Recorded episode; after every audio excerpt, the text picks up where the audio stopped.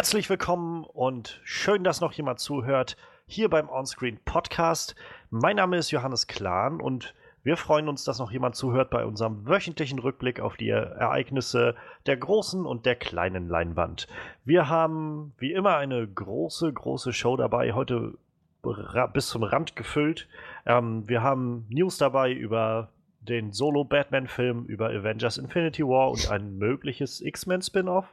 Ähm, außerdem haben wir äh, die Rückkehr unseres Talking Head on Walking Dead mit der kleinen spoilerfreien Recap zu Rock in the Road, dem Auftakt für die zweite Hälfte der siebten Staffel. Ähm, wir wollen einen kurzen spoilerfreien Blick auf Ben Afflecks neuen Film Live by Night werfen und im Zentrum unserer ganzen Sache heute steht The Lego Batman Movie, der neue Batman-Film, der im Kino läuft, schätze ich. Ähm, das ist so der grobe Plan und wie immer bin ich froh, dass ich das nicht alles alleine machen muss, gerade bei so einem reichen Programm. Deshalb, wie schon mal angedeutet, unser Talking Head on Walking Dead ist wieder da. Hallo Frederik. Hallo. Und auch unser Horror-Experte Manuel ist da, der sich schon mehr oder weniger ausgeklinkt hat, denn er hat kaum was gesehen von den Sachen. Aber wir, wir freuen uns trotzdem auf den Kommentar. Ja, ich, ich bin auch eigentlich nur äh, körperlich vom PC sitzend, aber geistig bin ich eigentlich ganz woanders. Die Website. ja, und ich freue mich sehr, sehr, sehr, dass das geklappt hat. Wir haben einen Gast mal wieder heute. Ähm, großer großer Filmfan, würde ich mal so sagen, äh, und erfolgreiche Cosplayerin, würde ich auch mal so sagen.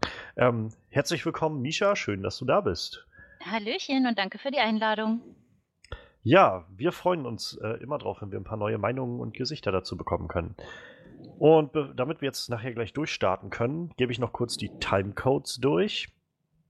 Und dann können wir nämlich anfangen. Wir, fangen, wir beginnen jetzt mit unseren Highlights der Woche. Und danach kommt unser Talking Head on Walking Dead, also die Recap zur neuesten Walking Dead Folge. Und die startet bei eine Stunde, neun Minuten und fünf Sekunden. Und danach geht's in unser Flashlight, unsere kurze spoilerfreie Einschätzung zu Live by Night bei eine Stunde, 16 Minuten und 30 Sekunden. Bevor wir dann ganz zum Schluss in unsere ausführliche, spoilergefüllte Review zu The Lego Batman Movie gehen. Und das Ganze startet bei eine Stunde, 21 Minuten und 42 Sekunden. Gut, mit diesen Sachen aus dem Weg, würde ich mal sagen, wir beginnen mit unseren Highlights der Woche. Highlights der Woche. Ja, ich würde sagen, Highlights der Woche haben wir dieses, diese Woche mal so ein, wieder so ein großes Superhelden-Thema irgendwie. es gab ganz, ganz viel aus der Welt und irgendwie von jedem Universum. Wie immer, ich reiße einmal kurz die Themen ab und danach schauen wir mal, was uns als erstes anspringt, worüber wir reden wollen. Ähm, ja, der Trubel um the, den Solo-Batman-Film The Batman, der lässt nicht so wirklich nach. Ähm, letzte Woche kam vom Forbes Magazine die Nachricht, dass DC oder besser gesagt Warner wohl gerade ähm, das Drehbuch, was bestand, bis dahin eingestampft hat und das wieder von Null losgeht, nachdem Ben Affleck ja, ähm, naja, gesagt hat, er wirft das Handtuch als Regisseur. Dann kam jetzt vor zwei Tagen oder drei, ich glaube vor zwei Tagen, die Nachricht, dass Matt Reeves, ähm, der Regisseur von Cloverfield und ähm, Dawn of the Planet of the Apes, ich glaube, das war der zweite Film davon, ähm, und auch dem neuen War of the Planet of the Apes, der jetzt dieses äh, Jahr startet, der Regisseur auf jeden Fall wohl in finalen Gesprächen ist mit Warner, Brother, Brother, Warner Brothers ähm, über die Funktion des äh, Regisseurs für The Batman. Und ja, wie ich heute hören konnte, ähm, also ich meine, dazu muss man sagen, das ist auch sehr mit Vorsicht zu genießen. Also, äh, derjenige, der das gesagt hat, stuft das auch sehr, sehr stark als ein Gerücht bloß ein. Ähm, aber John Campier von Collider ähm, hat gestern angegeben, dass er ähm, wohl mit drei verschiedenen Leuten zu tun hatte, die alle bei Warner arbeiten. Unterschiedliche Leute und alle diese drei Leute haben wohl ihm gegenüber signalisiert, Ben Affleck befindet sich momentan in Verhandlungen mit Warner, weil er aus der Rolle raus will. Und ob das, also es ist mit Vorsicht zu genießen, ob das überhaupt so ist, kann auch völlig daneben gegangen sein. Also können auch irgendwie einfach sich Leute was ausgedacht haben oder so. Ähm, er sagt bloß, das ist das, was er gehört hat. Ben Affleck möchte raus und selbst wenn, das, wenn er es nicht mehr schafft, aus dem Vertrag rauszukommen, wäre wahrscheinlich dieser Solo-Batman-Film, der dann noch kommt, der letzte und danach wäre er wohl weg. Ob das stimmt, wissen wir nicht. Ähm, auf der anderen Seite, bei Marvel ähm, sieht es alles etwas rosiger aus, habe ich das Gefühl. Marvel hat vor ein paar Tagen äh, ein kleines Featurette hochgeladen auf, bei YouTube und veröffentlicht, ähm, wo sie Szenen hinter der Kulisse zeigen von äh, vom Dreh von Avengers Infinity War, der ja jetzt am 23. Januar, glaube ich, gestartet hat, der Dreh. Ja, auf de, in dem Dreh sehen wir so ein wunderschönes Bild wie äh, Chris Pratt's Star-Lord, ähm, Robert Downey Jr.'s Tony Stark und Tom Hollands Spider-Man alle drei zusammenstehen auf einem Set, was sehr, sehr verwüstet aussieht, wie auf einem anderen Planeten und alle davon so reden, was das für eine coole Sache ist diesen Film zu machen. Tom Holland gibt noch so schön einen Kommentar ab, dass er 2012 mit seinem besten Kumpel den ersten Avengers-Film gesehen hat und niemals davon geträumt hätte, in einem selbst mitzuspielen, schon gar nicht als Spider-Man, aber so kann es sein. Ähm, außerdem gibt es dann zwischendrin immer ein paar Cuts zu den Regisseuren, zu Kevin Feige, zu den Producern, den Writern, die alle so ein bisschen was erzählen zu dem Film. Ähm, und es gibt ein paar Konzeptarts, die so gezeigt werden. Und auf einem äh, gibt es ein sehr interessantes äh, Detail, nämlich sieht man Rocket neben Thor stehen, wie sie scheinbar in die Schlacht ziehen. Und Thor trägt nicht seinen typischen Mjolnir-Hammer, sondern es sieht eher aus wie so ein länglicher Kriegshammer. Vielleicht kann man daraus sehen, was passiert äh, in Thor Ragnarök.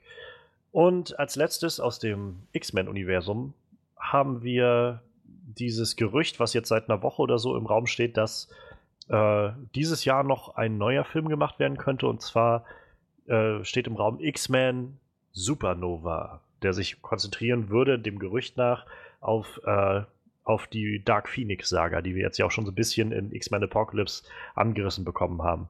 Ähm, niemand weiß so wirklich, was man damit anfangen soll. Es gab keine öffentliche Be äh, Bestätigung oder so von Fox, aber es gab auch keinen Widerspruch. Das Einzige, was man sagen kann, ist, dass Sophie Turner jetzt gerade bei den BAFTA-Verleihungen vor ein paar Tagen selbst gesagt hat, ähm, ja, jetzt Game of Thrones ist jetzt gerade fast abgedreht, die neue Staffel.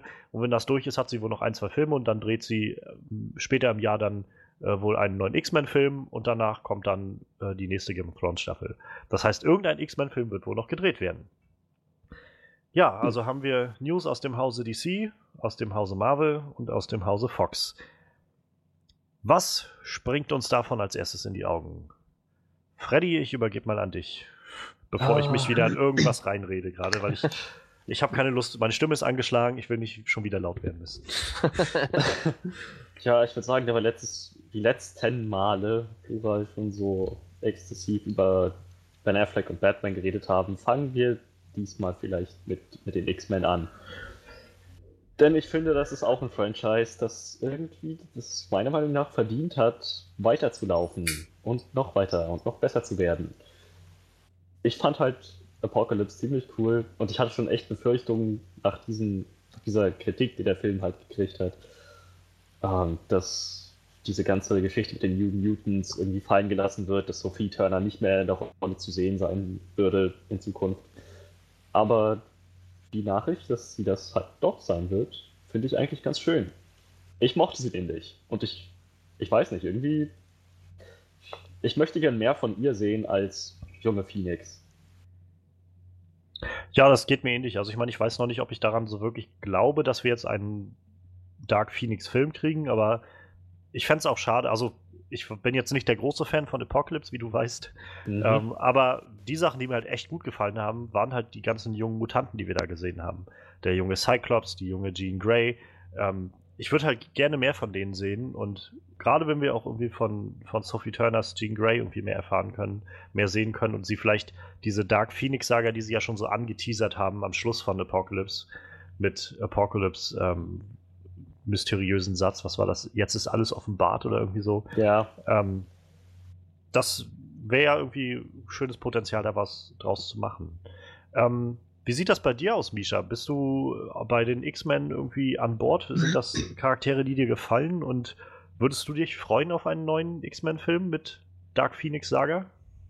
Auf jeden Fall. Also ich habe ähm, Apocalypse auch als sehr angenehm empfunden. Yeah. Ähm, für mich stand eigentlich mehr Quicksilver und Nightcrawler im Vordergrund, weil ich die beiden einfach unheimlich cool fand. Ich würde von denen gerne viel mehr sehen. Ich fand auch ihre äh, Schlussoutfits total schick. Ich bin natürlich eine Frau, ich gucke ja auch auf solche Sachen.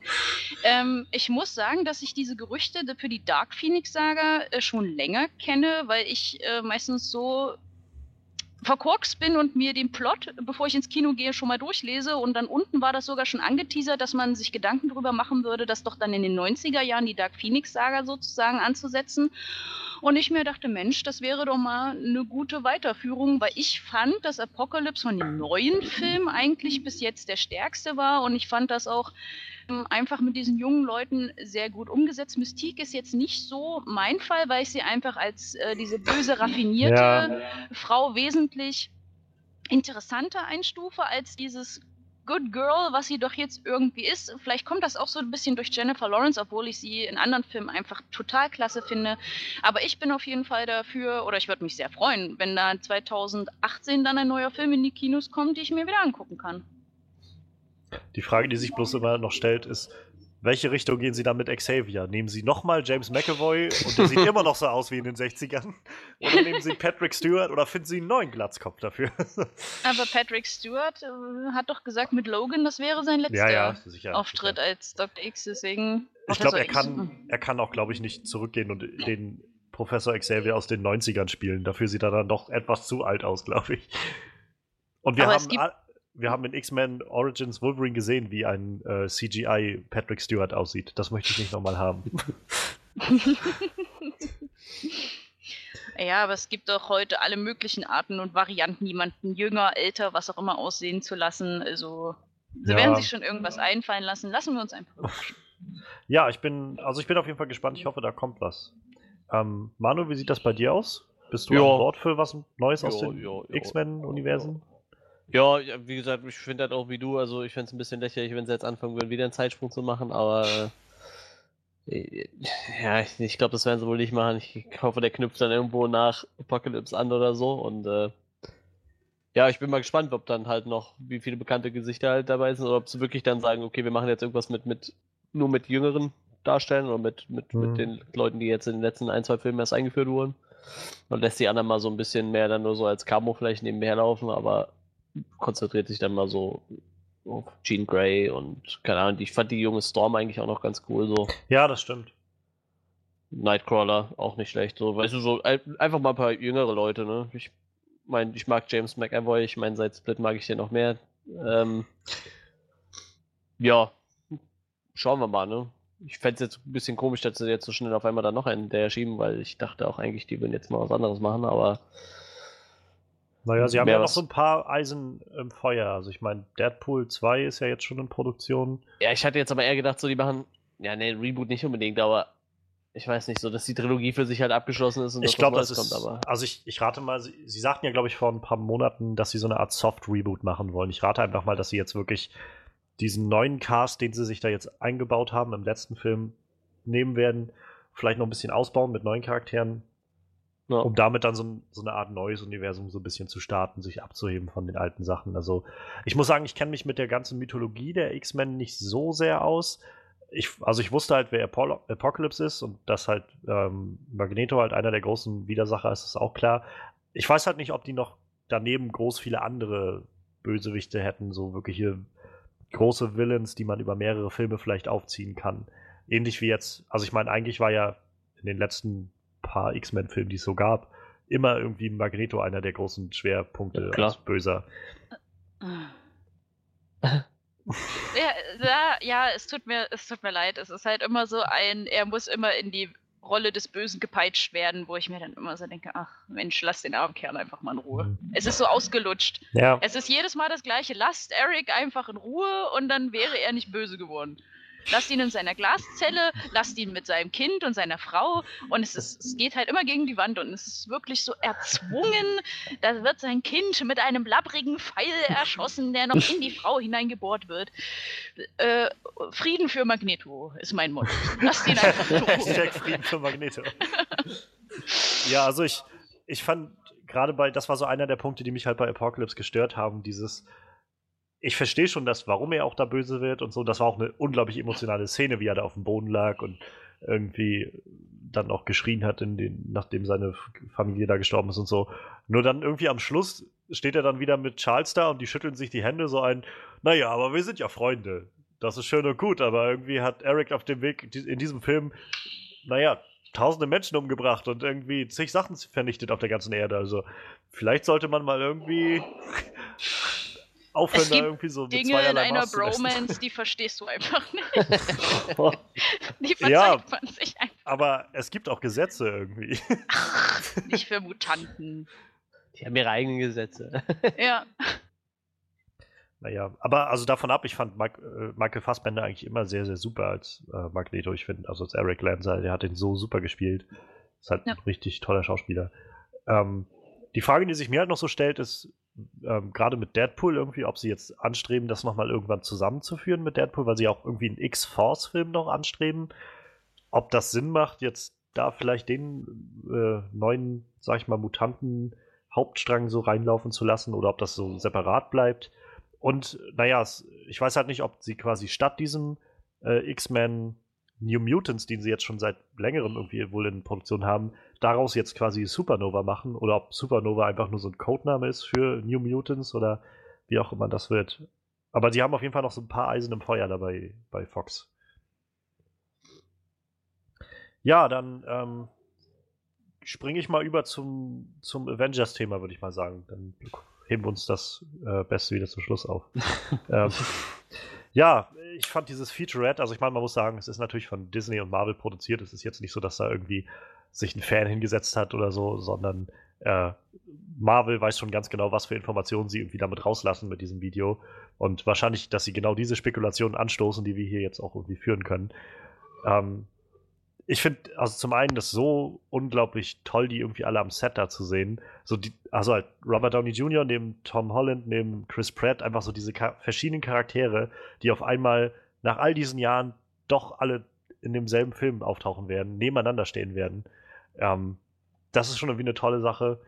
Und auch die darüber so reden zu hören, dass es jetzt auch irgendwie ein Jahr lang, naja, Drehs geben wird, einfach weil sie ja dann den zweiten Avengers-Film dann noch hinterherhängen ähm, das macht es irgendwie gerade sehr real für mich, muss ich sagen. Also ich, das fühlt sich jetzt so an, so, okay, wir sind wirklich tatsächlich nur noch ein Jahr weg davon, so eineinhalb Jahre und dann, dann kriegen wir Avengers Infinity War zu sehen.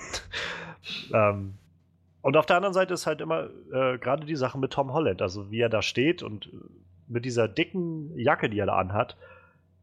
Ich habe jetzt halt schon ein bisschen was drüber gelesen, so was für Spekulationen laufen und der muss doch irgendwas darunter verstecken. So. Das, das sieht jetzt nicht so aus, als ob das da mega heiß wäre in diesem, äh, mega kalt wäre in diesem Studio, dass er jetzt da unbedingt eine Jacke tragen müsste. Alles, was ich mir halt vorstelle, ist, dass er da irgendwas drunter trägt, was, naja, eigentlich nicht, äh, noch nicht zu sehen sein dürfte. So. Entweder würde ich mal raten, ähm, Symbiote Suit, dass er irgendwie, dass sie den, den Symbionten einführen über äh, Infinity War, dass vielleicht Thanos mit, wenn er auf der Erde landet, halt irgendwo so ein bisschen schwarzen Schleim mitbringt. Oder Iron Spider, das könnte ich mir auch noch vorstellen. Ja. Ja, ich weiß es nicht. Ich weiß es nicht. Ich bin immer auch der Meinung, es könnte auch einfach kalt gewesen sein. ah, ich glaube, dafür sind die anderen zu leicht bekleidet rumgelaufen. Das denke ich halt auch. Das denke ich halt auch. Und dazu kommt ja auch das Setting noch irgendwie, wo die da alle stehen. Das sieht ja halt so mega verwüstet und halt sehr außerirdisch irgendwie alles aus. Wo ich mich halt frage, also werden wir tatsächlich irgendwie Tom Holland und, und äh, Tony Stark, also äh, nicht Tony Stark, sondern Robert Downey Jr., also diese drei Charaktere, die dann, dann nachher zusammenkommen, werden wir die alle im All erleben? Also ich meine, irgendwie eine coole Vorstellung, dass ein Teil des Films vielleicht dann im All spielt oder bei den Guardians. Ich meine, bisher bin ich immer davon ausgegangen, dass die Guardians wohl auf die Erde kommen werden, wenn Thanos mit aufkreuzt, aber mhm. vielleicht landen die auch irgendwie einfach alle im All. Oder es fängt halt damit an, dass die Guardians die Avengers warnen wollen. Und, und die nehmen dann erstmal ein paar Leute mit ins All, um den, um versuchen zu verhindern, dass er überhaupt auf der Erde landet halt, ne? Dass er erstmal ja. woanders versuchen ihn dann. Und ich sag mal, äh, da ja der nächste Tor, da ja schon der Hulk quasi ins All kommt, da bin ich auch echt so gespannt, wie das funktionieren soll. Vielleicht wollen sie auch den Hulk wiederholen, so, ne? Ich meine, ist ja auch möglich, weiß man ja auch nicht. Vielleicht denken sie sich, wir brauchen den Hulk gegen Thanos unbedingt und wollen dann den Hulk zurückholen. Ich meine, ist alles möglich irgendwo, ne? Dabei ist es doch ganz klar, was Thanos besiegt. Nur Squirrel Girl kann sie noch retten. mal, mal schauen, wann die eingeführt wird. oh je. Ich bin, ja, ich bin ja dafür, dass sie Howard the Duck wieder einführen. Den fand ich eigentlich Oh. ziemlich cool, so als, als After-Credit-Scene damals. Oder mit Ja, Credit-Scene, glaube ich. Mal schauen, was jetzt bei Guardians 2 passiert. Also. Ja. Das war auf jeden Fall zehnmal cooler als damals der der, der, Der George Lucas-Film. Film, ja, ja. Ach, Der ja. muss doch so richtig angepisst sein und dann da sein, weiß ich nicht, was er da trinkt, Martini oder was, keine Ahnung. Ja. Und dann so ganz crumpy die ganze Zeit darum rennen. Ja, aber wo du das sagst, also ähm, in diesem Featurette hört man ja auch dieses Voice-Over vom Collector, wo er dann so sagt, irgendwie vor der Zeit gab es die sechs, äh, diese sechs Realitätssteine, die dann irgendwie da zusammengefügt wurden und so. Und, ähm, ich finde es halt krass, also auch Kevin Feige, der dann sagte, so von wegen, das ist halt das, wo, worauf wir irgendwie seit Iron Man 1 hinarbeiten. Das ist irgendwie, finde ich, so eine krasse Vorstellung, dass jemand, naja, über zehn Jahre hinweg so einen Plan verfolgt mit zig Filmen. Also ich weiß nicht, dann werden es bestimmt schon 20 Filme sein, wenn der Film nachher rauskommt. Das ist schon echt eine Riesenleistung irgendwie. Ich finde es eher gruselig, was danach kommen könnte, so. Ob was, wa- wa- was und ob was danach kommt, das ist halt die Frage so. Eher ob. Ich meine, wenn meine Theorie stimmen sollte, reißt DC alles mit sich runter ins schwarze Loch. Ich hoffe, du behältst nicht recht. das hoffe ich auch. Ja, das was, wäre äh, traurig. was hat euch denn dieses Featurette was gegeben? So von den äh, vom Avengers Infinity War Set, dass man äh, bisschen Gefühl dafür bekommt, dass es als real wird. Ja, ich muss sagen, also äh, ich finde schön, dass Chris Pratt dann doch äh, mit den anderen irgendwie mal zusammenarbeitet, weil ich war mir echt nicht sicher, ob die, weil die Guardians halt auch so eine große Masse an Schauspieler wieder sind, ob, ob überhaupt Leute von denen da aktiv mit in dem Film beteiligt sind oder ob die halt in ihrem Hm. Guardians Teil 2 so mehr oder weniger vielleicht schon alles vorbereiten und dann halt einfach nur sich im Alle agieren und wirklich gar nicht auf die anderen Avengers treffen, weil es einfach noch zu krass wäre, irgendwie diese ganzen Schauspieler unter einen Hut zu bringen, aber Also scheinbar tun sie das. qua- quasi, dass man so wie zwei verschiedene Schlachtfelder hat in dem Infinity War. Das halt Irgendwie sowas, in genau. dem einen die sind und in dem anderen die, ja gut. Das ist genauso wie, wie Doctor Strange, weiß man auch noch nicht so äh, ganz, wie er da dran drin mitwirken wird halt, ne? Ob der jetzt wirklich so aktiver Teil wird oder ich, ich glaube in den Comics schützt er einfach nur die Erde vor der vor Thanos irgendwie, indem er so die Sicht verschleiert auf die Erde, ne? Oder irgendwie sowas. Ich glaube, das war so im Comic, da ist er auch nicht aktiv bei den Avengers dabei, sondern verhindert erstmal nur oder gewinnt halt Zeit, dass Thanos halt länger braucht, bis er auf der, auf der Erde Mhm. landet halt. Das ist halt auch noch so eine Frage, ob der drin vorkommt halt, ne? Aber wie gesagt, im Trailer hat man jetzt immerhin schon gesehen, dass dann Chris Pratt und seinem wenigstens er mal drin vorkommt. Das fand ich eigentlich schon ganz nett. Also ich weiß, äh, ich übergebe dir gerne das Wort. naja, man hat ja äh, soweit von Benedict Cumberbatch schon gehört, dass er aktiv jetzt gerade in anderen Dreharbeiten steckt. Deswegen wird ja jetzt erstmal so diese Seitenshots oder eher von hinten, wo alles von Buddy-Doubles und so weiter Mhm. gedreht. Und man dann überlegt, seine Frontshots, wo es halt wirklich auch Benedict Cumberbatch dann sein muss, äh, nachdrehen zu lassen oder wird dann halt hinten angefügt. Also denke ich, er wird schon keine kleine Rolle in der ganzen Angelegenheit haben, aber ich denke, er wird keine der Schlüsselfiguren für diesen Infinity War sein. Sie müssen ja auch irgendwie noch den, äh, den Timestone mit einbinden, den er da hat. Also Hm. an irgendeiner Stelle muss Thanos den ja dann auch noch holen. Mhm. Rate ich mal. gesagt, ich, ich finde halt, wie gesagt, deshalb diese, diese ganze Comic-Geschichte relativ äh, plausibel, so dass er halt einfach nur so mehr oder weniger im Hintergrund ein bisschen agiert halt, ne? Weil das könnte man schon gut darstellen, so dass er einfach nur Zeit verschaffen will und dann mehr oder weniger so eine Barrikade um die Ja. Erde baut, dass Thanos die nicht direkt sieht. Das ist ja dann relativ schnell abgedreht, sag ich mal, für ihn und gut, wie, wie er seinen Stein dann los wird, weiß ich noch nicht so genau, aber vielleicht gibt er den auch einfach ab nachher oder sowas. Ich, Zumal er ja noch nicht der Sorcerer Supreme ist. Also ja. das dauert ja wahrscheinlich noch einen Film oder so. Bis er diese Rolle wirklich dann innehat vom Bewahrer aller Realitäten. So. Ähm, wie, was findet, äh, was haltet ihr von dem, von diesem Konzeptart mit Thors neuem Hammer? Also ich weiß nicht so richtig, was ich davon halten soll. Ich habe zwei Theorien, die ich halbwegs sinnvoll finde. Das wäre die eine äh, Theorie. Es gibt ja auch diese Comics, in denen Thor unwürdig wird. Deswegen Mjölnir einfach nicht mehr weiterführen kann, etc. pp. und aufgrund dessen sich einfach eine andere Waffe suchen muss. In den Comics ist es halt eigentlich eine große Streitaxt und so weiter Ja, und so ja, fort. ja. Aber auf der anderen Seite gibt es ja auch wieder die Storyline, wo Mjölnir einfach zerstört wird und er äh, diesen Hammer einfach neu schmieden lassen muss. Weiß der Teufel was äh, mit einem Teil seiner Seele und sollte der dann nochmal, dann ist er genauso hops wie der Hammer. Vielleicht liegt es daran, aber ich besitze selber auch viele Marvel Artbooks und wenn man sich die Concept Arts einfach anguckt, sind die da teilweise sehr frei mit Kostümgestaltungen, mit Waffenangelegenheiten und so weiter und so fort. Das könnte also auch nur äh, Coolness-Faktor von Künstlerseite gewesen sein. Also ich denke wahrscheinlich, dass es der zweite Fall sein wird, den du gesagt hast, dass äh, weil wir ja schon in diesem Thor Ragnarök ähm, Story kurzen äh, Input, den man, den es gab vor ein paar Wochen, äh, stand ja schon, dass er quasi am anderen Ende der ähm, des Universums irgendwo ist, ohne seinen Hammer und da dann in diesem Gladiatorenring irgendwie kämpfen muss und irgendwie solche Geschichten. Ich rate einfach mal, ich habe auch irgendwie nichts, woran ich das groß festklammern kann, aber ich rate einfach mal, dass äh, Mjolnir im Verlauf von Thor Ragnarök irgendwo zerstört wird und naja, dann vielleicht halt ein neuer Hammer geschmiedet wird oder er sich einfach irgendeine Waffe nimmt, dann wäre so meine Vorstellung. Aber wer weiß, ist irgendwie alles möglich, glaube ich. Aber allein die Vorstellung, irgendwie Thor neben Rocket kämpfen zu sehen, wird auch schon ziemlich witzig, glaube ich. ja, das stimmt. Er kann So ja jetzt schließlich nicht mehr auf Groot stehen, ne? Jetzt muss er sich was Ja. anderes suchen, was auch relativ hoch ist. Aber ich gebe die Hoffnung nicht auf, dass Groot noch wächst. Ja, natürlich. Er kann ja nicht immer so klein und putzelig bleiben. Aber der ist schon ganz schön badass und so klein. Ich bin Groot. ich bin Groot. Er ist immer badass. Egal wie groß er ist. Ja, also letztes Jahr bei der Comic-Con lief ja, glaube ich, so ein kleiner, kleiner Schnipsel aus dem Film, wo man so eine kleine Action-Sequenz gesehen hat, die sie schon abgedreht hatten. Und da war die Rückmeldung halt auch so. Also für alle, die jetzt glauben, Baby Groot ist irgendwie süß, wartet, bis ihr den Film seht. Also er ist süß, aber er bringt halt auch Leute links und rechts um. So.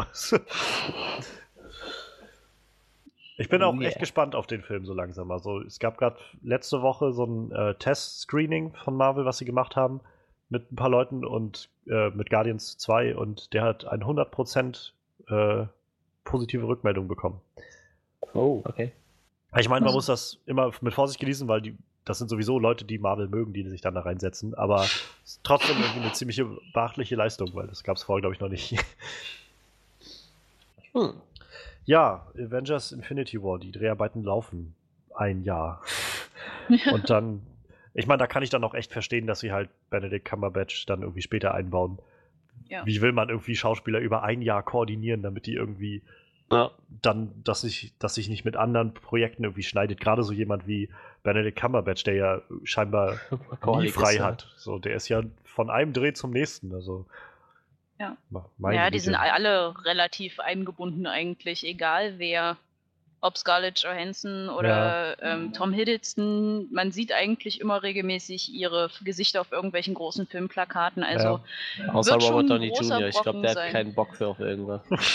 Der macht, Ja, glaube ich, das nur noch. Marvel, also reicht dem. Der hat aber letztens gerade eine, äh, glaube ich, bei Facebook oder bei Twitter oder so, glaube ich, irgendwas rumgefragt, wo er einfach meinte, was möcht, äh, möchtet ihr lieber sehen? Iron Man 4 oder Sherlock Holmes 3? Sherlock Holmes 3. ja, unbedingt. Ja. Würde ich halt auch gerne sehen. Iron Man 4. Worauf ich auch sehr gespannt bin in Infinity Wars, äh, ist, wie sie Loki in diese ganze Sache einbauen. Weil er steht ja definitiv mit auf der Cast-Liste drauf. Und das ist so ein, hey, wir kennen uns noch aus 2012, ich wollte mal die Erde erobern. Ja, willkommen Naja. im Team.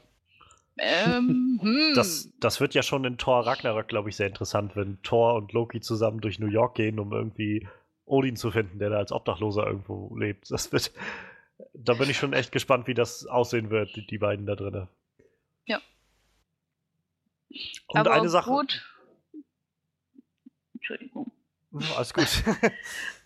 Feinde Ähm. sind immer meistens nur so lange Feinde, bis ein stärkerer Feind kommt und dann werden sie Freunde. ja, wie Leider das so ist in, in Comic-Buchverfilmung. Nie bleibt irgendwer tot oder böse. Ist so.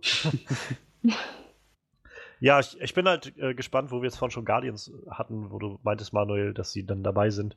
Es gab ja auch schon die, die Mitteilung, dass die Schauspielerin von Mantis, die jetzt eingeführt wird im nächsten Film, auch bei Infinity War dabei ist und Nebula, also die Schauspielerin davon, auch dabei ist. Ähm, der einzige, wo halt keine Rückmeldung bisher kam, ich meine, vielleicht sagen sie es einfach erst noch an oder so, war der Schauspieler, der Yondu spielt. Hm. Weshalb ich jetzt so langsam glaube, dass der vielleicht draufgeht in Guardians 2. Tja. Ein, einfach weil sie bei noch keinem von den anderen bisher sich zurückgehalten haben, um zu sagen, wie, doch, die sind dabei, also keine, keine Sorge, du. Die sind alle bei Infinity War dabei. Nur irgendwie bei Yondu, der jetzt ja noch groß angekündigt wurde, als er wird auch jetzt Mitglied bei den äh, Guardians sein im neuen Film und so. Ja. Haben die, haben die das wirklich so groß angekündigt oder, oder ist das nur im Trailer so zusammengeschnitten, als sähe das so aus, als wäre wär er dabei? Das haben, sie, das haben sie im Vorfeld schon gesagt, dass ja, die Guardians okay, jetzt okay, wachsen okay. werden, um halt Mantis, um Yondu und Nebula wird wohl irgendwie so eine On-Off-Rolle da drin haben. Okay. Denke ich fast auch. Und es gibt ja immer noch die Leute, die spekulieren, dass Adam Warlock noch dazu kommt irgendwie, aber ja. mal schauen. Ja, war das noch äh, mal, ja? Ist auch so ein, äh, so ein kosmischer Charakter. Ich glaube halt auch viel aus den Thor und äh, mhm. aus äh, Guardian Comics. Ach so. So in, intensiv kenne ich die auch nicht. Also. Sollte nicht auch Miss Marvel bzw. Captain Marvel, ist die nicht auch schon gecastet? Sollte die ja. nicht auch irgendwie vorkommen? Das ist Brie Larson. Ähm, aber ich weiß nicht, wann die eingeführt wird. Also sie haben schon gesagt, dass sie auf jeden Fall vor Captain Marvel, vor dem Film, soll sie eigentlich schon irgendwo auftauchen. Da bleibt jetzt ja nicht mehr viel, also es bleibt schon noch so einiges, aber ich denke mal, in Spider-Man Homecoming wird sie wohl nicht mit auftauchen. Ähm, dann bleibt halt Guardians oder Thor Ragnarök oder Black Panther. Und ich rate am ehesten, dann wird es wahrscheinlich Guardians oder Thor sein, oder halt sie taucht dann tatsächlich in Infinity War das erste Mal auf. Aber wird halt auch vielleicht schwierig, die dann im Infinity War, wo sowieso schon irgendwie gefühlte 500 Charaktere sind, dann zusätzlich noch zu etablieren. Das weiß ich auch nicht, ob das funktioniert, aber. Ich habe jetzt gerade mal so aus Spaß den äh, Guardian of the Galaxy 2008 Team äh, Wikipedia-Eintrag aufgemacht. Current Members, Agent Venom, einfach ein Typ mit dem Venom-Symbiont und Kitty Bright von den X-Men. Ja, und, weil äh, sie ist ja Star-Lords Freundin. Alter, das macht doch alles überhaupt keinen Star-Lord Sinn. geht ja, weil er, er, er wird ja dann der König von dem Planeten halt. Da muss er, da muss er die Herrscherrolle einnehmen und deswegen übernimmt Kitty so lange den Star-Lord-Mantel, bis er halt sozusagen dort wieder fertig ist. Former Members Iron Man. Alter, ich habe keine Ahnung, was hier abgeht. Ich mache jetzt wieder zu. ich ja. da nicht mehr durch. Dann schweren Herzens müssen wir, glaube ich, weitergehen zum DC-Thema. Ja. ähm, ja. Und wieder klingt das so, als würden wir einfach nur DC hassen oder so, aber. Ja, für die News hassen wir die auch. Naja, ich, ich versuche das jetzt mal ein bisschen andersrum aufzuziehen. Also, der Stand, den wir irgendwie vor zwei Wochen hatten, war, Ben Affleck hat gesagt, er macht nicht Regie bei The Batman, beim nächsten Solo-Batman-Film. Und ja, mal schauen, was daraus wird. Der Stand jetzt ist, ähm, angeblich steht Matt Reeves, Regisseur von Cloverfield und äh, Dawn of the Planet of the Apes und War of the Planet of the Apes, kurz vor der Verpflichtung als Regisseur, womit ich tatsächlich schon mal kein Problem hätte. Ich fand den Apes-Film sehr gut, den letzten. Ich freue mich auf den dritten jetzt auch eigentlich ziemlich. Und auch Cloverfield war ein ziemlich gut inszenierter Film. Ähm, dazu kommt, dass Matt Reeves, glaube ich, jemand ist, der sehr viel, mh, hm, sehr viel Gedanken in diese Projekte steckt, die er da macht der sehr viel, naja, so sehr, sich sehr mit der Mythologie des Ganzen auseinandersetzt und versucht, wirklich dem Ganzen sehr gerecht zu werden. Das, also bei Apes hat er das jedenfalls, glaube ich, sehr gut unter Beweis gestellt. Und insofern hätte ich damit kein Problem. Wie gesagt, es gibt noch keine offizielle Bestätigung oder so, dass er das, dass er wirklich verpflichtet ist oder so. Er ist wohl bloß in den Gesprächen und die sind wohl schon ziemlich fortgeschritten. Ähm, dazu kam jetzt noch die Meldung, dass wohl das Batman-Skript, was halt ähm, besteht oder bestand, von Warner überarbeitet wird. Das heißt, angefangen von so sehr zentralen Umschreibungen bis halt zu einem, wir fangen eigentlich komplett nochmal bis ganz vorne an, kann das irgendwie alles heißen. Das ist ungefähr dasselbe, was wir gehört haben vom Flash-Skript, wo es auch hieß, ja, das werden wir jetzt nochmal von vorne anfangen zu schreiben, nachdem zwei oder drei äh, Regisseure abgesprungen waren von dem Film. Ja, und jetzt dann, wie gesagt, die Meldung von John Campia, der meinte, er hat aus drei verschiedenen Quellen gehört, dass Ben Affleck wohl in Verhandlungen steht mit, äh, mit Warner, weil er aus der Rolle raus will. das ist halt alles schwierig. Also ich, irgendwo da ein vernünftiges Bild sich draus zu machen, habe ich das Gefühl. Ähm, ich weiß, ich möchte eigentlich einfach nur gerne einen wirklich, wirklich guten Batman-Film sehen. Mhm. Und ähm, auf der, also man kann auch sagen, vielleicht ist es auch genau der richtige Weg, den sie jetzt haben. Wenn sie merken, es funktioniert was nicht, dann muss man halt irgendwie anfangen, vielleicht nochmal von vorne anzufangen. Und naja, es ist auch wieder alles nur Spekulation, aber vielleicht versuchen sie jetzt ja schon mit dem Flash-Skript, was überarbeitet wird, das Batman-Skript jetzt darauf abzupassen oder so. Und zu sagen, naja, vielleicht wird das Flash-Skript tatsächlich eine Art Flashpoint und das ganze Universum wird einfach nochmal gerebootet oder so. Ja. Um, um danach dann vielleicht einen neuen Batman einzuführen oder sowas. Wer weiß, aber es ist halt irgendwie wieder keine Nachricht dabei, die einem so wirklich viel Halt gibt, habe ich das Gefühl. Ähm, jedenfalls mir nicht so wirklich. Ich versuche dem Ganzen positiv entgegenzublicken und das Einzige, was ich halt mitnehmen kann, ist, es ist irgendwie ein talentierter Regisseur damit beteiligt. Ich glaube nicht so talentiert wie Ben Affleck, aber immerhin ein talentierter Regisseur. Schade ist nur, dass ich dem Ganzen noch nicht trauen kann, bis ich nicht sehe, dass der wirklich den Film fertig gemacht hat, weil Ja. nach den Ereignissen der letzten Jahre denke ich halt, keine Ahnung, das kann auch heißen, dass der in zwei Wochen wieder sagt, ja gut, äh, kreative Differenzen und das war's. Und ich glaube, dann ist halt wirklich bald vorbei mit dem DC-Universum. Das ist, wäre halt schade. Naja, vorbei oder komplettes Reboot ohne jegliche Anknüpfung an das, was bisher gewesen ist. Ich wäre dafür, dass wir Dark Knight Teil 4 kriegen, fertig. Das kleine Ruhe. Holt Christopher Nolan zurück und Ja, Christian Bale ist da, glaube ich, nicht so an Bord. ist mir scheißegal, dann nimmt wegen mir Ben Affleck, aber lass Christopher Nolan den Rest machen. So. Lass, den, lass den in Ruhe, lass den einfach arbeiten. Ah, Das wäre zu schön. Ja, vermutlich. Er hat gesagt, er ist fertig mit Batman. Er war froh, dass er überhaupt noch einen dritten gemacht hat. Ja, ich weiß. Aber Was nimmst du denn aus der Sache mit, Freddy? Aus diesen ganzen verwirrenden Nachrichten, die wir da kriegen? Eigentlich echt, wie du schon meintest, gar nichts mehr. Ich denke mir, denk mir echt nur so, das sind Neuigkeiten, die zumindest irgendwie in eine bestimmte Richtung gehen. Halt, wie du meintest, das ist, es wird nochmal alles grundsätzlich neu überdacht. Aber ich interpretiere da jetzt, auch wenn man das wahrscheinlich bei so einer Neuigkeit sollte, ich interpretiere da jetzt nicht rein, cool, es gibt einen neuen Regisseur und ein neues Skript wird demnächst fertig. Eigentlich das krasse Gegenteil. Es gibt noch keinen Regisseur. Es gibt jemanden, den sie in Betracht ziehen und der vielleicht auch Interesse hätte, aber das ist noch nicht in Stein gemeißelt. Und das Skript kann ja entweder in den nächsten paar Monaten oder erst in fünf Jahren fertig werden. Und dementsprechend auch mit Konsequenzen für, das, für den Rest des DC-Universums verbunden sein.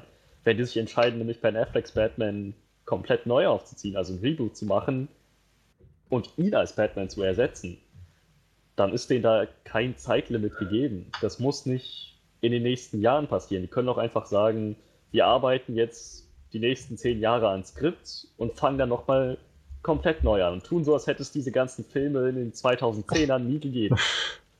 Vielleicht hätten sie das von Anfang an machen sollen. Hoffnung stirbt zuletzt. Uns keinen Batman geben, uns keine Hoffnung auf irgendwas machen, sondern einfach in Ruhe und im Geheimen an einem guten Batman-Film arbeiten. Ja. Aber nein. Hätte, hätte Fahrradkette, ne? Ja, Manuel, bist du schlau aus den ganzen Sachen? Aus diesen ganzen Meldungen? Ja, das bestätigt halt so meine Meinung über DC, ne? Das ist so, so ein Chaoshaufen, die haben halt keine Ahnung von dem, was sie überhaupt tun, so.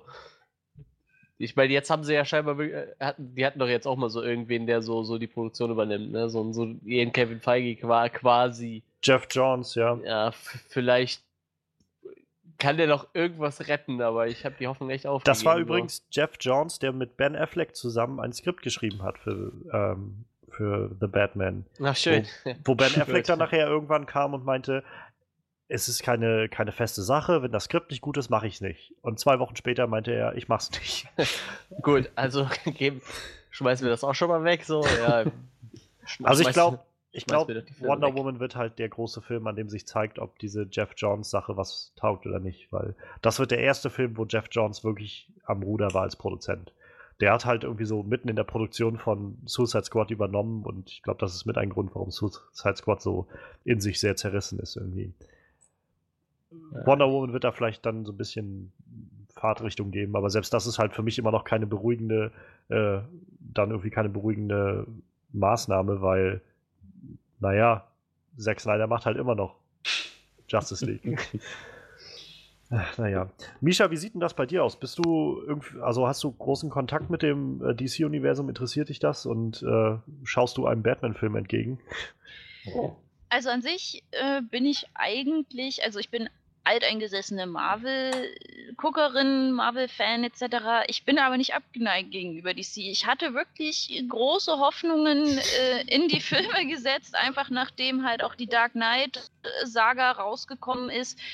Ähm, ich mag Charaktere wie Poison Ivy und äh, Batgirl und so weiter, wo ich mir wirklich gedacht habe, Mensch, jetzt Wonder Woman macht doch mal was draus, die jetzt auch wirklich badass aussehen und da kommt sowas wie Batman vs. Superman, wo ich bereue, ins Kino gegangen zu sein, weil es einfach Nee, es war, es war nicht mein Ding. Ich bin kein Fan von übertriebenem Drama, wo kein sein muss, sondern einfach von schöner Action, vielleicht nochmal mit einem mit einem pfeffigen, äh, fetzigen One-Liner mit dabei. Also ich hoffe es wirklich, dass sie es mit Wonder Woman rausreißen. Der Trailer ähm, überzeugt mich zum ersten Mal wirklich. Weder Suicide noch die Filme äh, oder der Film vorher hat mich wirklich überzeugt. Jetzt bei Wonder Woman habe ich gesagt, pff, sieht echt cool aus, Respekt. Und ja, wenn es was taugt und der Batman-Film dann irgendwann mal auf die Ketten gekriegt wird, ähm, dass sie dann auch den Batman-Film, den Aquaman-Film, auf den, den ich mir auch sehr cool einfach vorstellen könnte, weil guck dir diesen Schauspieler an, wie, wie kann das nicht cool werden eigentlich? Karl Drogo unter Wasser, ja.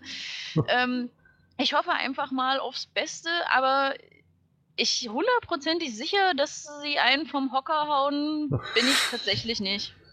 Das ist halt so, glaube ich, das große Ding. Wie Marvel hat sich das über Jahre hinweg so verdient, dass man denen jetzt noch irgendwie einfach glaubt, wenn die sagen, ja, Leute, wir machen da einen Film mit einem Helden, der sich klein machen kann und mit Ameisen reden kann.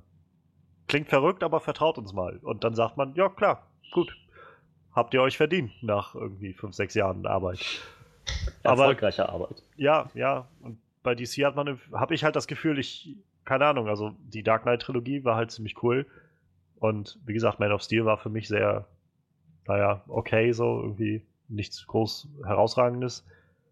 Batman wie Superman hat mich sehr enttäuscht und Suicide Squad war ein ziemlich großer Haufen für mein, in meinem Verständnis. Und das war so, wo ich halt seitdem einfach, ich traue mich nicht mehr auf so einen Trailer zu vertrauen. Ich denke eigentlich auch, Wonder Woman sieht echt gut aus so. Das sieht wirklich cool aus. Aber der Trailer für Suicide Squad sah auch so cool aus. Und irgendwie, ich weiß nicht, ich habe mir einfach, glaube ich, zu oft die Finger verbrannt. So, ich habe zu oft meine Hoffnung da reingesetzt und ich traue mich gerade nicht mehr daran zu hoffen irgendwie. Lieber mit, mit niedrigen Erwartungen daran gehen und dann wird man vielleicht genau. positiv überrascht. Sie haben ja dem Marvel-Universum schon einen weiteren Chris geklaut. Ja. Mal sehen, ob der irgendwas taugt. Ja, ich, ich hoffe mal, dass sie jetzt nicht dazu übergehen, halt ihn so zum heimlichen Hauptcharakter zu machen, weil das sollte schon irgendwie dann Wonder Womans Film bleiben. Das wäre echt schade. Ähm, und das ist halt wieder das nächste Problem, was ich so denke, ist, selbst wenn dieser Wonder Woman Film jetzt richtig, richtig gut wird, der ist ja so ein bisschen wie Captain America 1. Der spielt ja in einer ganz anderen Zeit und hat irgendwie mhm. mit den mhm. restlichen Filmen nur ganz wenig zu tun. Also aller Wahrscheinlichkeit nach. Wo sich dann halt die Frage stellt, naja, kann man daraus jetzt absehen, dass der Rest äh, des Universums so wirklich einen großen Sprung nach vorne gemacht hat? Oder? Aber ich glaube ja. halt, wenn der Film jetzt wirklich rauskommt und wird wieder so zerrissen wie die letzten Marvel-Filme, dann hat Justice League halt echt ein Problem im November. DC-Filme, nicht Marvel. Naja, DC meine ich, ja. Ja. Auf, darauf sollte man achten, ja.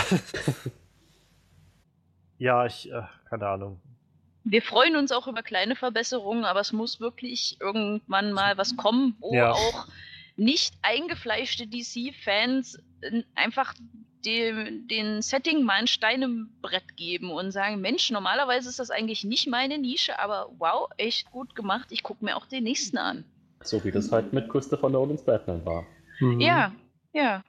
Und das ist halt immer dieser Witz bei dem Film, also bei The Dark Knight, aber auch also bei dieser ganzen Trilogie, Niemand hat sich darüber beschwert, dass sie zu düster oder zu ernst waren oder so. Mhm, weil die Story einfach funktioniert hat. Und naja, und jetzt kam halt Batman wie Superman und ja, der war sehr düster, aber ich glaube, das große Problem lag halt in der Story bei dem Film. Und nicht darin, dass es irgendwie zu düster war oder so. Und statt jetzt zu sagen, wir, wir machen halt was Interessantes draus, scheint DC einfach seitdem nur so wie, äh, wie in diesem, dieser Szene aus SpongeBob Schwammkopf, wo man seinen Kopf sieht, wo einfach irgendwie tausend Leute dadurch in seinem Kopf durcheinander laufen und alles brennt, so ungefähr. So läuft das, glaube ich, in den, in den, äh, in den Meeting Rooms bei DC und Warner ab, weil die da einfach gerade alle durcheinander rennen, irgendwie Skripte durch die Luft schmeißen, so, oh mein Gott, oh mein Gott, was machen wir als nächstes? Was wollen die Leute hören? Oh mein Gott. Und das, das frustriert einfach irgendwie. weil, ich, weil ich immer wieder denke, diese Helden, die, die es da gibt, die haben es eigentlich so verdient, auch irgendwie gut auf die Leinwand zu kommen.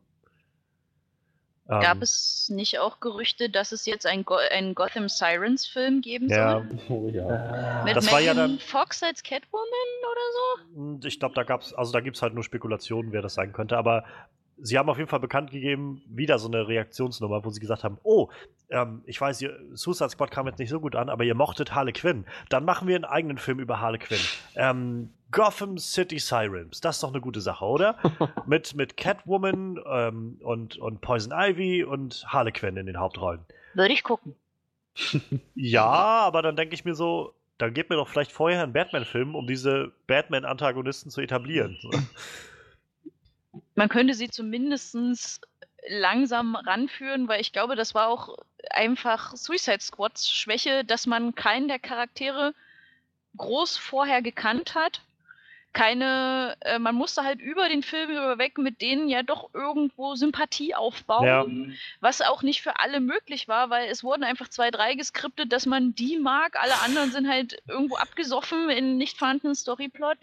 Und ich hoffe einfach, dass man das dann halt besser macht und dann der neuen Ivy, der neuen Catwoman, was auch immer, vielleicht dann einfach in Randsequenzen oder als Nebenbösewichtsangelegenheiten dann einfach die Möglichkeit gibt, sich mit der Fansympathie zu etablieren und dann halt in einem Solofilm zu glänzen. Ja.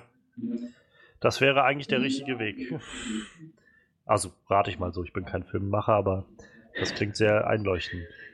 Ähm, aber wenn man halt alles überstürzt und so Charaktere etabliert mit, das war eine der Sachen, die mir zum Beispiel bei Suicide Squad sehr aufgestoßen ist, einfach so etabliert mit einem, übrigens, das ist Katana, sie ist meine rechte Hand und legt euch nicht mit ihr an, sie hat ein Schwert, das die Seelen seiner Opfer frisst. Ah. Und wo ich gedacht habe, das ist interessant, da würde ich gerne mehr drüber erfahren. Und vielleicht auf nicht eine Art und Weise, wo mir das einfach wer erzählt. Aber Mhm. nein, das war's. Und dann kommt da so ein Typ, hey, das ist Slipknot. Er kann gut Das war's. Tot.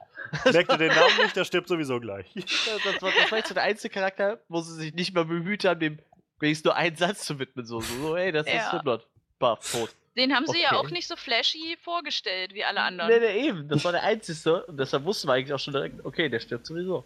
Der kam so aus dem Auto raus. Bei ihm hatte ich so das, das Gefühl, da haben sich die Leute hinter dem Set gedacht, naja, es ist die Suicide Squad. Irgendwie kann das nicht angehen, dass keiner von denen stirbt. Ja, Also bringen wir Slipknot rein. Naja, aber es ist ja noch jemand gestorben. Naja. ja.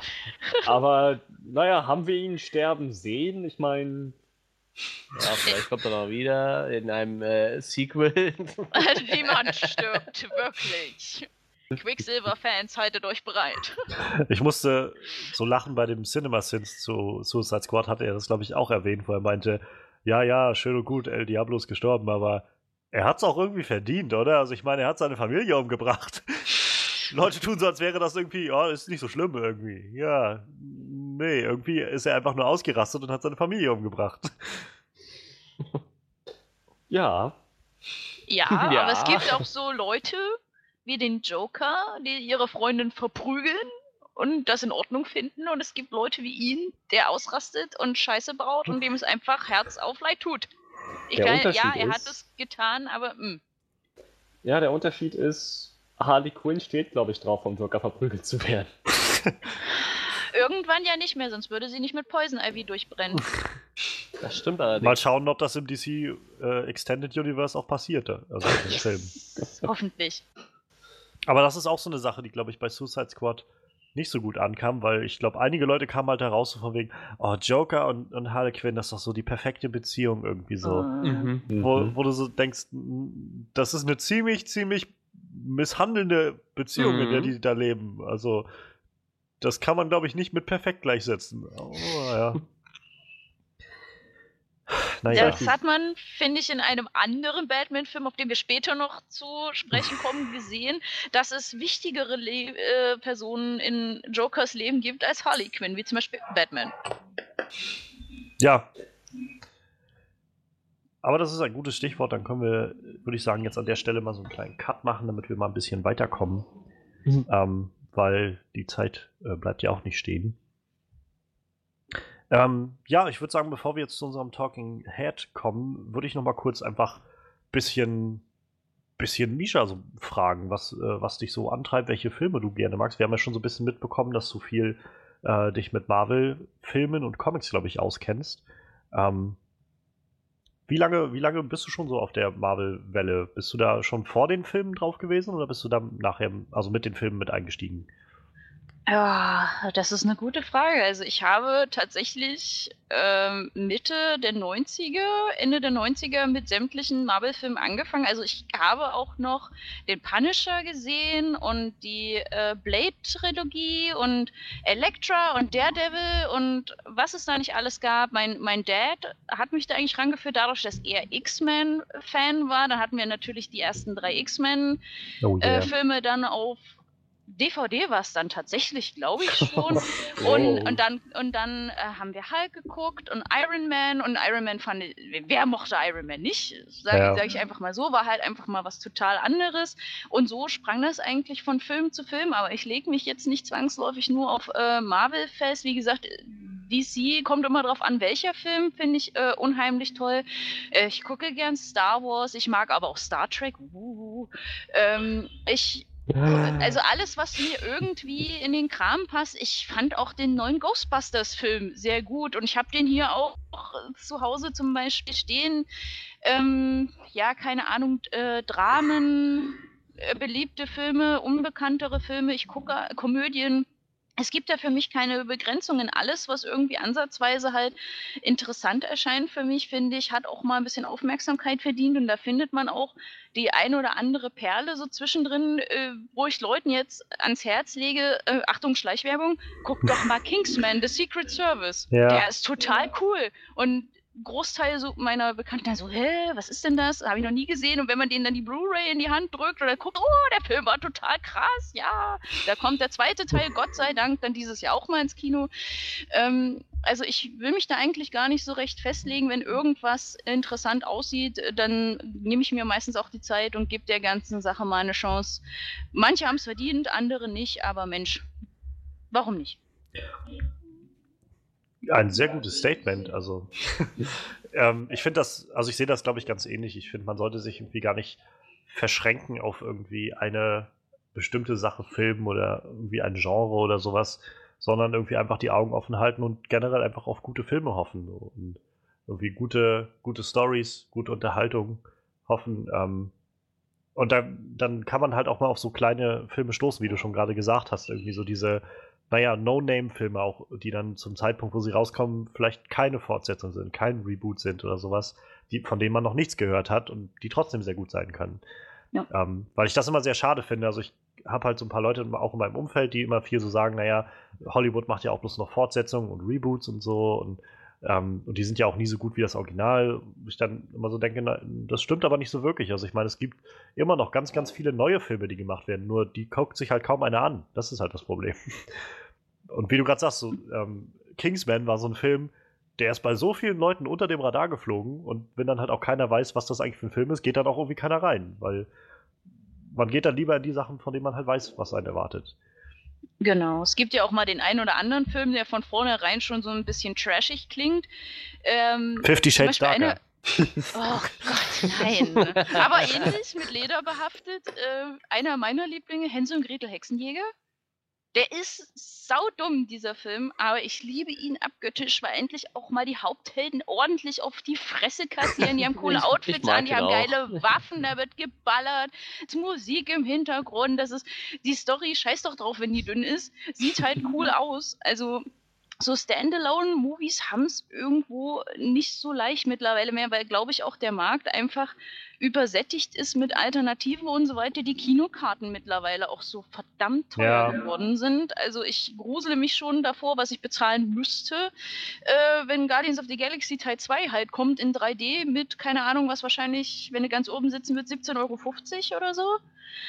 Ähm, also es Berliner. wird halt. Ja, also in unseren großen 3D-Kinos, mit wenn du noch eine Pause eventuell dazwischen hast, haben wir, wir haben, glaube ich, für Civil War hätten wir 15,50, 16,50 bezahlen müssen. Ich liege, glaube ich, so bei 9 Euro oder so. Oder bei 10. Ach, Das ist aber auch günstig. Also, ich weiß, wir haben hier so, glaube ich, 9 bis 10 Euro je nach Tag für eine 2D-Vorstellung. Und ich glaube, für 3D zahlst du immer so zwischen 13 und 16 oder sowas, je nachdem, Ja. wann das läuft. Eben. Das ist schon, ist schon teuer. Also, Gut, Deswegen-. Das sieht man halt, ich finde, das sieht man auch immer in den Kinosälen. Äh, Es laufen da haufenweise Vorstellungen, wo gefühlt drei Hanseln drin sitzen.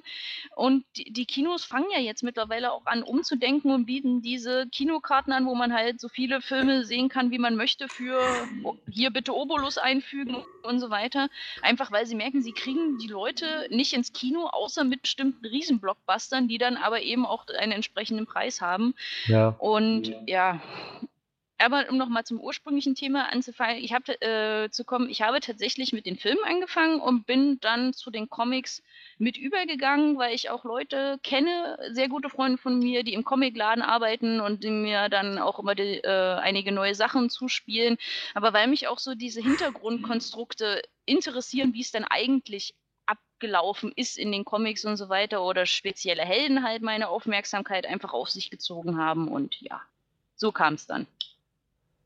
Ich muss ja sagen, dass ich äh, für meinen Teil wenig Comics gelesen habe bisher. Ich, es, das interessiert mich alles unglaublich und deshalb lese ich mir immer ganz viel dann online darüber an, was so passiert in den Comics und welche Charaktere so auftauchen, welcher Charakter irgendwie mit wem zusammenhängt.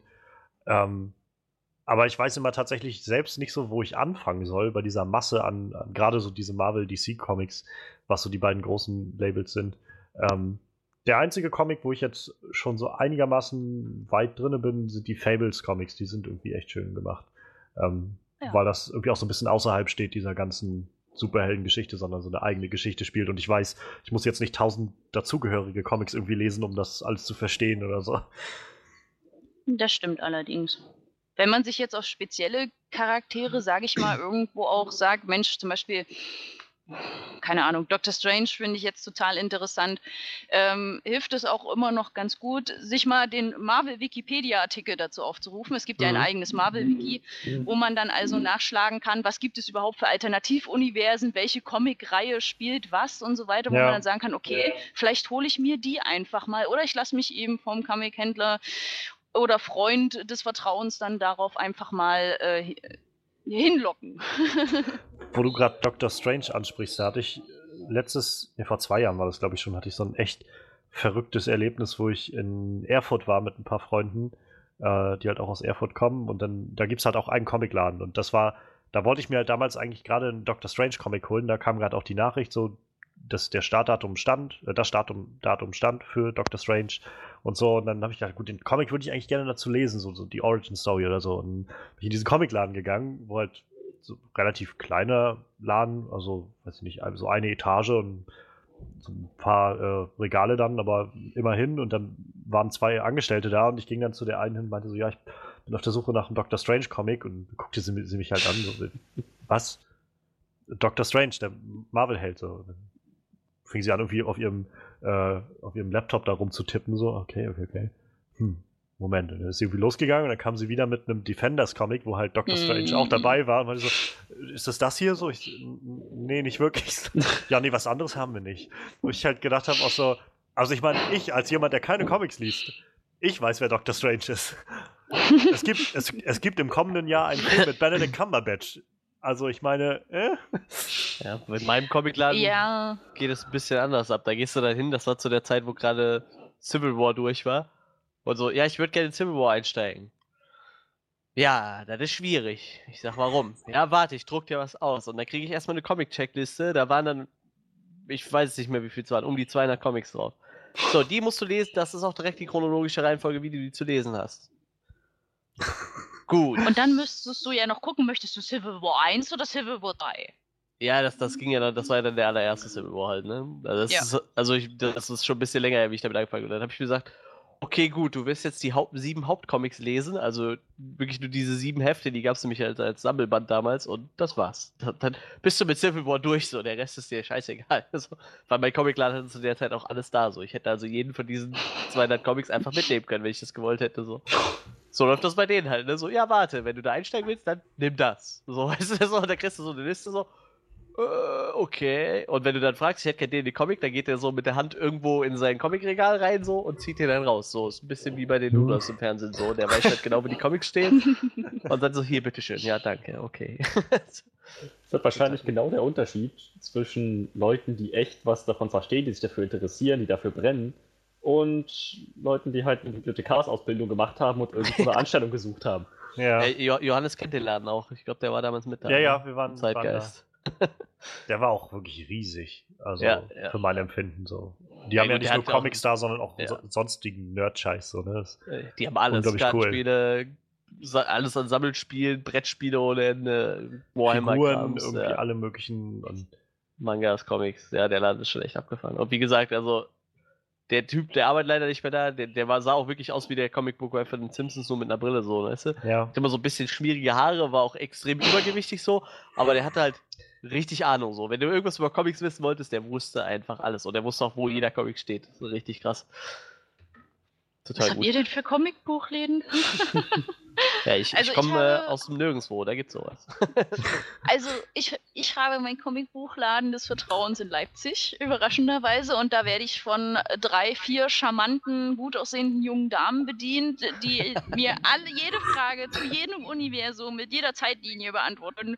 Ähm, wenn sie sich gerade nicht gerade selber als der Charakter dann im Endeffekt verkleiden und davon nicht schon wunderschöne Aktionen gemacht haben. Und die machen das, die machen das gigantisch. Das ist jetzt kein Riesenschuppen, aber wirklich was die sich immer einfallen lassen. Und ja, also für alle Leute, die sich wirklich auch mal für die Hintergrundgeschichten an den Filmen interessieren, können natürlich schon mal nachlesen, sollten sich dann aber auch darauf gefasst machen, dass manche Sachen wirklich nichts miteinander zu tun haben. Und ich sage Ja. einfach mal Age of Ultron.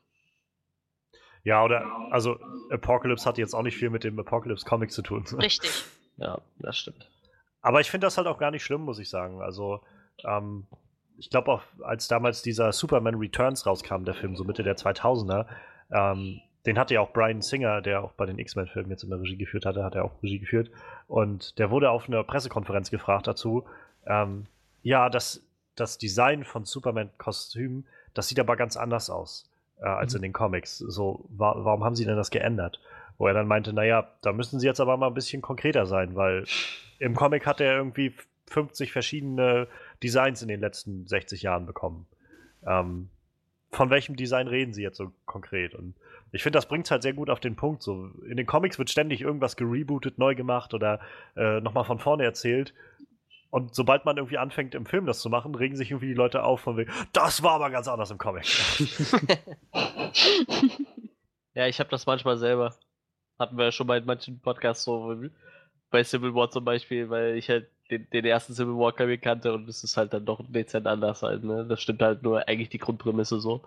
Und das, man merkt es halt schon so, vor allem wenn man den Comic zuerst gelesen hat, so, dann, dann verfällt man schnell in dieses, ja, aber das war im Comic ganz anders so. Aber man muss das halt irgendwie dann doch getrennt betrachten, ne? Das kann jeden von uns treffen.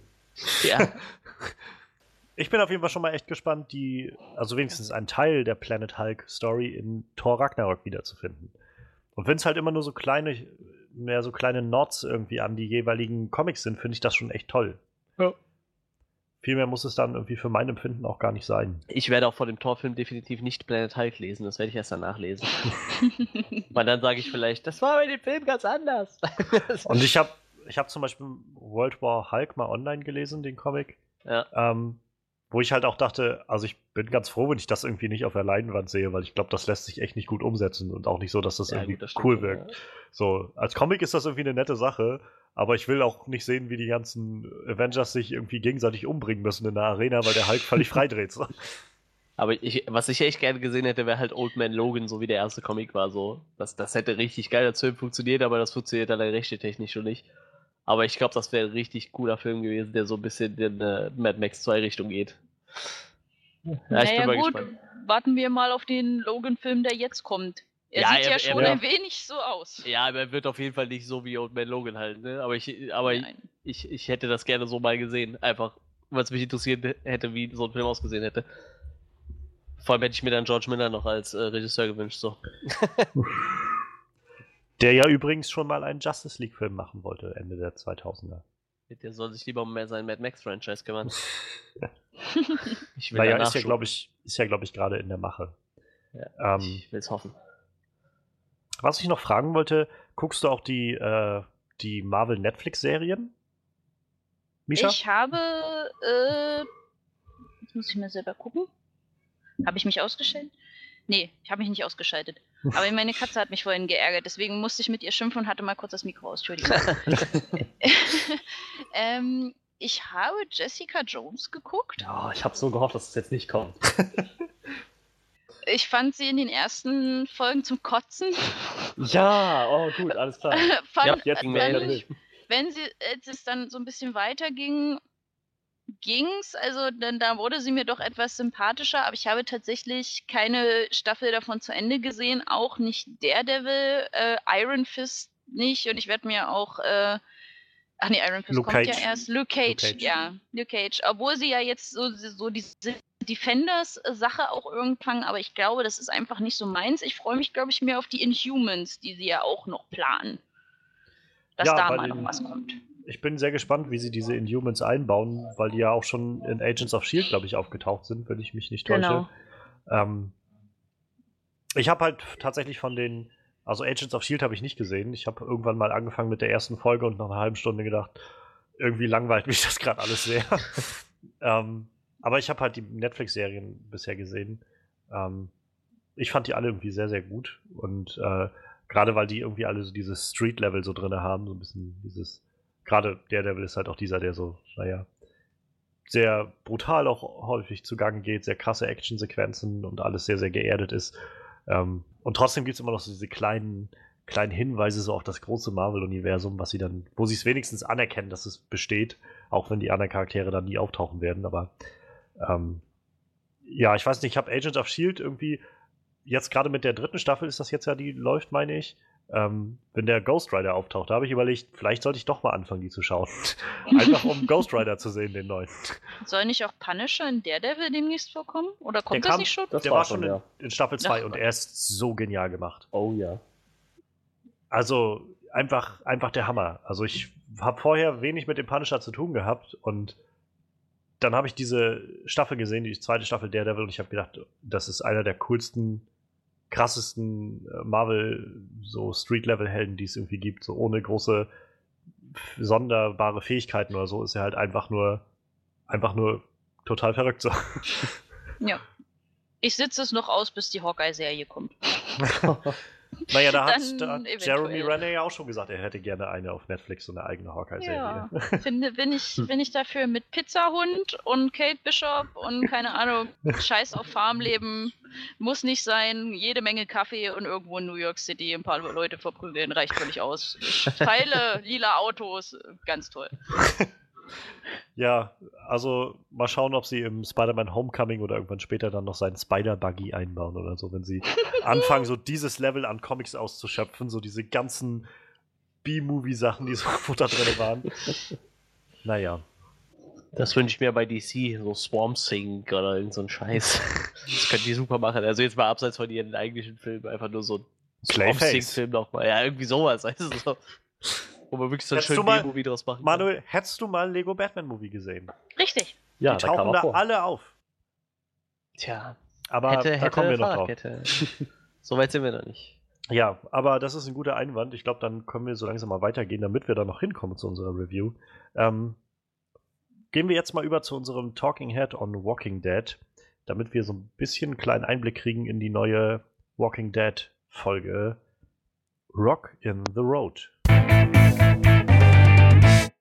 Ja, Freddy, wie schaut's aus an der Walking Dead Front? Ah, gut.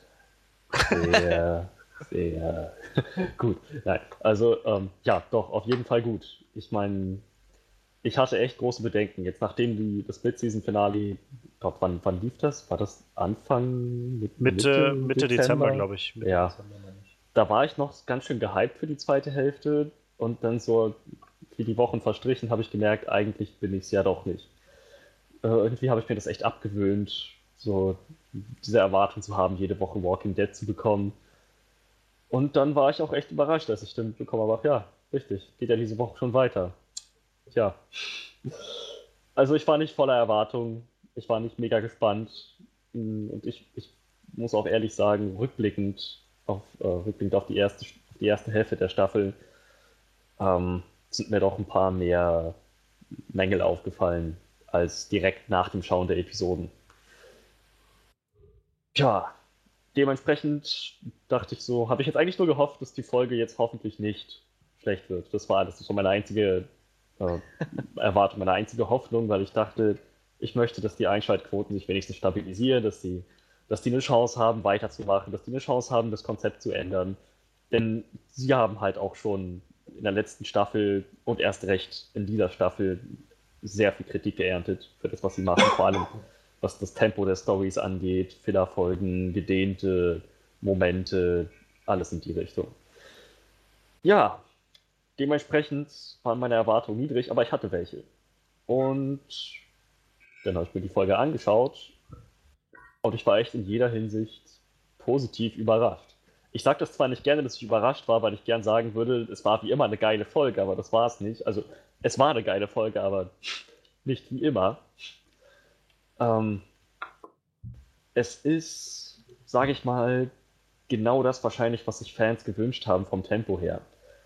Die, die Folge, es, es, es ist eine viel höhere Dichte an Ereignissen in der Folge als in den anderen Folgen noch in der ersten Hälfte der Staffel, wo immer noch nur ein Charakter beleuchtet wurde pro Folge und der auch dann nur so ein paar ganz, ganz kleine Plotpunkte ab, abgearbeitet hat, da sonst noch nicht viel passiert ist. Da kam mir gerade diese Kritik, das, was da in acht Folgen geschafft wurde, hätte man auch in vier Folgen schaffen können. Das habe ich jetzt bei dieser Folge absolut gar nicht gehabt, diesen Eindruck. Da war das echt sehr, sehr dicht, sehr fokussiert, die ganze Story. Es wurden insgesamt drei sehr, sehr wichtige Plotpunkte abgehandelt, ähm, behandelt. Und ich habe tatsächlich auch von ein paar Kritikern gelesen, die geschrieben haben, tja, jetzt wirkte das so wie drei Folgen reingequetscht in eine. Da denke ich dann, warum, warum sollte man das gerade vermuten? Man kann, sich nicht, man kann sich nicht erst beschweren, dass es zu langsam vorangeht. Und dann, wenn es tatsächlich mal schneller vorangeht und die Story echt gut vorankommt und sehr fokussiert ist, dann schreiben, ja, nee, jetzt ist wieder zu viel. Also ich meine, da muss man ja auch mal sagen, ich weiß jetzt nicht, von welchen Kritikern du das gelesen hast, aber es ist ja jetzt nicht gesagt, dass die Kritiker, die das jetzt gesagt haben, das im Vorfeld auch irgendwie bemängelt haben.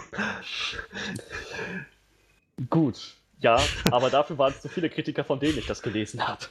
Aber insgesamt war es immer noch ein sehr, sehr positiver Ton. Also, ähm, es gibt mehrere Schauplätze, mehrere Charaktere, also eigentlich so ziemlich alle Charaktere äh, haben ihren Auftritt.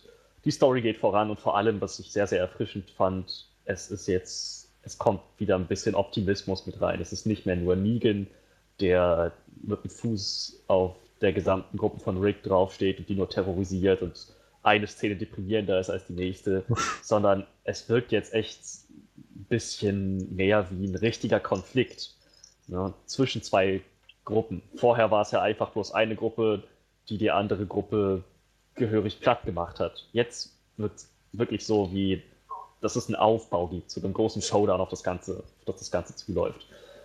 Und ja, ein paar nette Momente gibt es, in denen Charaktere miteinander interagieren. Rick und seine Gruppe trifft zum ersten Mal auf Ezekiel. Das ist eine der schönsten Szenen der gesamten Folge, finde ich. Und überhaupt, es wirkt, es wirkt alles nicht mehr ganz so, ja, so trist wie noch in der ersten Hälfte der Staffel es gab ein paar echt coole Zombie-Szenen, in denen ich das Gefühl hatte, sehr schön, sie wissen wieder, wo es lang geht. Es ist eine Zombie-Serie und da möchte man coolen Zombie-Kram sehen. Das haben wir bekommen. Aber dann denke ich auch wieder, das war vielleicht, ich, ich meine, ich hoffe, dass ich damit falsch liege, aber meine Vermutung ist, das war jetzt noch mal so ein, so, kleine, so ein kleiner Wachrüttler am Anfang der zweiten Staffelhälfte und ab jetzt ist wieder weniger coole Zombie-Action drin. Ich hoffe, dass ich damit falsch liege, aber ich glaube, dass diese Möglichkeit besteht. Trotzdem ändert das nicht daran, dass die Zombie-Action in der Folge echt gut war. Also abschließend und spoilerfrei, ich fand, das war eine sehr, sehr gute, sehr interessante Folge mit sehr cooler Action, mit sehr schönen Charaktermomenten, in der die Story sehr, sehr gut vorangekommen ist. Also, es lässt mich hoffen, dass es so weitergeht und gleichzeitig auch irgendwie zittern, dass es jetzt wieder bergab geht. Ich glaube, bei, äh, bei den Schmaus Neuleuten hatte, er, hatte der eine auch so seine kleine Re Review gemacht und meinte am Schluss dann sowas wie: ähm, Und jetzt für alle euch äh, mit Walking Dead-Fans, machen wir uns nichts vor. Es wird wieder Folgen geben, die sehr langsam sind. Es wird wieder Folgen geben, wo sie bloß umherlaufen oder so. Aber wenn wir ab und an einfach solche Folgen kriegen, ist doch alles okay, oder? Naja, ich weiß nicht. Es wäre, ich meine, es müssten jetzt nicht, ich, meiner Meinung nach muss jetzt nicht jede Folge so die Story so krass voranbringen. Aber das, was wir in, in, der, in der letzten Staffelhälfte und auch in der sechsten Staffel schon bekommen haben, und eigentlich auch in allen Staffeln davor, manchmal, das war echt grenzwertig. Es fällt weniger auf, wenn man es binge-watcht, eine Folge nach der anderen einfach durchzieht. Es fällt wesentlich mehr auf, wenn man nur eine Folge pro Woche hat. Dass man, ja. man dann echt tagelang sitzt und denkt, toll, jetzt habe ich irgendwie, jetzt bin ich wieder genau da, wo ich vorher auch stand. Die Folge hätte ich mir klemmen können. ja, dann äh, drücke ich mal die Daumen, dass das jetzt vielleicht etwas äh, anders weitergeht als die letzte Hälfte. Und äh, bedanke mich erstmal bei Frederik für die Einschätzung. Bis nächste Woche dann ja schon wieder die nächste Folge kommt. Oh ja. Ähm, und wir machen jetzt weiter mit einem kleinen Flashlight zu Live by Night, denn da waren Freddy und ich noch drinne vor ein paar Tagen.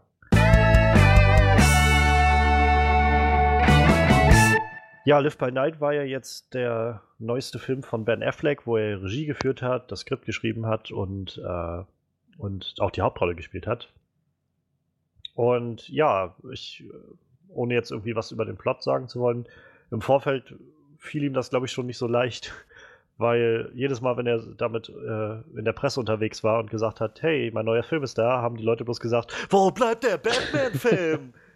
und äh, ich glaube, das ist schon nicht so schön, wenn man irgendwie Jahre seines Lebens in so ein Herzensprojekt steckt und das dann irgendwie nicht so aufgeht. Und der Film war auch finanziell nicht sehr erfolgreich in Amerika und hat auch nur sehr, sehr gemischte Kritiken bekommen. Ähm, ja, wollen wir kurz einfach irgendwie sagen, was so unser Eindruck von dem Film war? Na klar. Also ich glaube, wir haben so ein bisschen unterschiedliche Auffassungen vom Film. Ich kann ja mal meine Meinung kurz äußern. Ist so, ähm, das Ding spielt halt in den 20er, 30er Jahren so und er spielt so, ein, so eine Art Gangster, Gesetzlosen, der dann so ein bisschen als Gangster aufsteigt in der Zeit, so mit Mafia und so, so dieses typische Bild, was man hat, diese Maschinengewehre und so Anzüge mit Fedoras auf dem Kopf. Und naja, und das erzählt so ein bisschen seine Geschichte in dem Ganzen. Und ähm, ich finde, man merkt sehr viel, dass Ben Affleck halt sehr, sehr viel Herzblut da reingesteckt hat, sehr viel Detailliebe ist überall drin. Ähm, so viele, dieses Setting macht halt viel aus. Mich hat das eigentlich auch sehr angesprochen. Ähm, ich finde, das größte Problem für mich bei dem Film ist halt das Pacing gewesen, weil ich das Gefühl habe, dass der teilweise sehr, sehr langsame und also nicht nur einfach langsame, sondern auch sehr langweilige Strecken hatte, wo ich halt gedacht habe, okay, irgendwie passiert hier jetzt gerade nichts und dann werden so einige Storylines wieder fallen gelassen und dann dreht sich irgendwie alles ein bisschen im Kreis und ich weiß halt, als der Film vorbei war, habe ich halt gedacht, okay, der ging auch bestimmt jetzt irgendwie drei Stunden oder so gefühlt, so zweieinhalb Stunden oder sowas. Und der ging halt nicht mal ganz zwei Stunden. Das war so, gedacht habe, der fühlte sich wesentlich länger an, als er eigentlich war. Ähm, es ist kein schlechter Film, würde ich sagen. Es ist halt aber auch gerade wenn ich so Argo im Kopf habe, der Film, für den Ben Affleck einen Oscar gewonnen hat, ähm, wo er halt auch Regie geführt hat, Hauptrolle gespielt hat, gegen geschrieben hat, ähm, das war halt, wo ich gedacht habe, das kommt bei weitem nicht an Argo ran, so an die Qualität. Das war halt nicht dieses Oscar, äh, Oscar-preiswürdige, aber ist es auch nicht so schlimm, wo ich denke, also ich denke dann so, jeder Regisseur, jeder Schauspieler, irgendwie jeder, der sowas macht, hat irgendwann mal so einen, so einen Stinker dabei, der halt nicht so ganz so läuft, wie man sich das denkt, wo man mit einer tollen Idee rankommt und es, es passt am Schluss einfach nicht. Und das war, glaube ich, so mein, mein Empfinden dabei. Ich würde dem wahrscheinlich, wenn wir kurz irgendwie noch ein paar Punkte geben wollen, ich glaube, ich bin dann bei 5,5 von 10. Das ist so knapp unter der Grenze, wo ich sage, dafür muss man jetzt nicht unbedingt ins Kino gehen. So.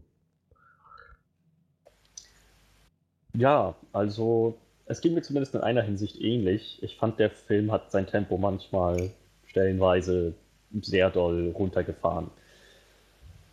Aber ab davon, ähm, die Art, wie diese Story äh, erzählt wurde, das wirkte auf mich wie so ein Episodenfilm. Ein Mann, der mehrere Phasen, mehrere Geschichten in seinem Leben durchmacht und wir als Zuschauer erleben das mit das hat für mich auf jeden Fall sehr, sehr gut funktioniert. Ben Afflecks Schauspiel ist natürlich wie immer überzeugend gewesen. Eigentlich auch äh, die, die Story, der Inhalt, der Plot. Es war schon für mich sehr stimmig. Wie gesagt, halt an manchen Stellen kleines bisschen unfokussiert, kleines bisschen langsam. Aber ansonsten denke ich, das war ein spannender Film. Ich bin froh, dass ich ihn im Kino gesehen habe. Ich meine, es ist 20er, 30er Jahre. Was es an Action gibt, ist jetzt nicht bombastisch, aber ich finde eben, dass es sehr, sehr gut umgesetzt wurde. Sehr clever umgesetzt wurde. Also sehr glaubwürdig, meine ich. Und ich bin schon froh, dass ich das, auf einer großen Leinwand gesehen habe. Daher bei dem Film, ja, wie du meintest, halt, äh, ich finde ihn jetzt, es ist kein Meisterwerk, dafür reicht der Plot nicht. Ähm, und es ist auch naja, es ist jetzt auch kein, kein Must-See. So. Aber es ist trotzdem immer noch ein guter Film. Hm. Ich wäre dann, glaube ich, bei 7,5 von 10. Okidoki. Ähm, dann geht gerne, also jedenfalls nach Frederik, geht gerne rein, aber auf jeden Fall bildet euch selbst eine Meinung drüber. Unbedingt. Ähm, man, es ist immer schwer, einfach nur sich hinzusetzen und zu sagen, das ist gut oder das ist schlecht. Darum geht es nämlich gar nicht. Ähm, ja, dann würde ich sagen, so viel zu Live by Night erstmal. Ähm, dann würde ich sagen, gehen wir jetzt von einem, von einem Batman zum nächsten. Ähm, lasst uns mal in die große, in unsere große Spoiler-Review zu dem Lego Batman Movie reinschauen, der jetzt auch letzte Woche gerade anlief.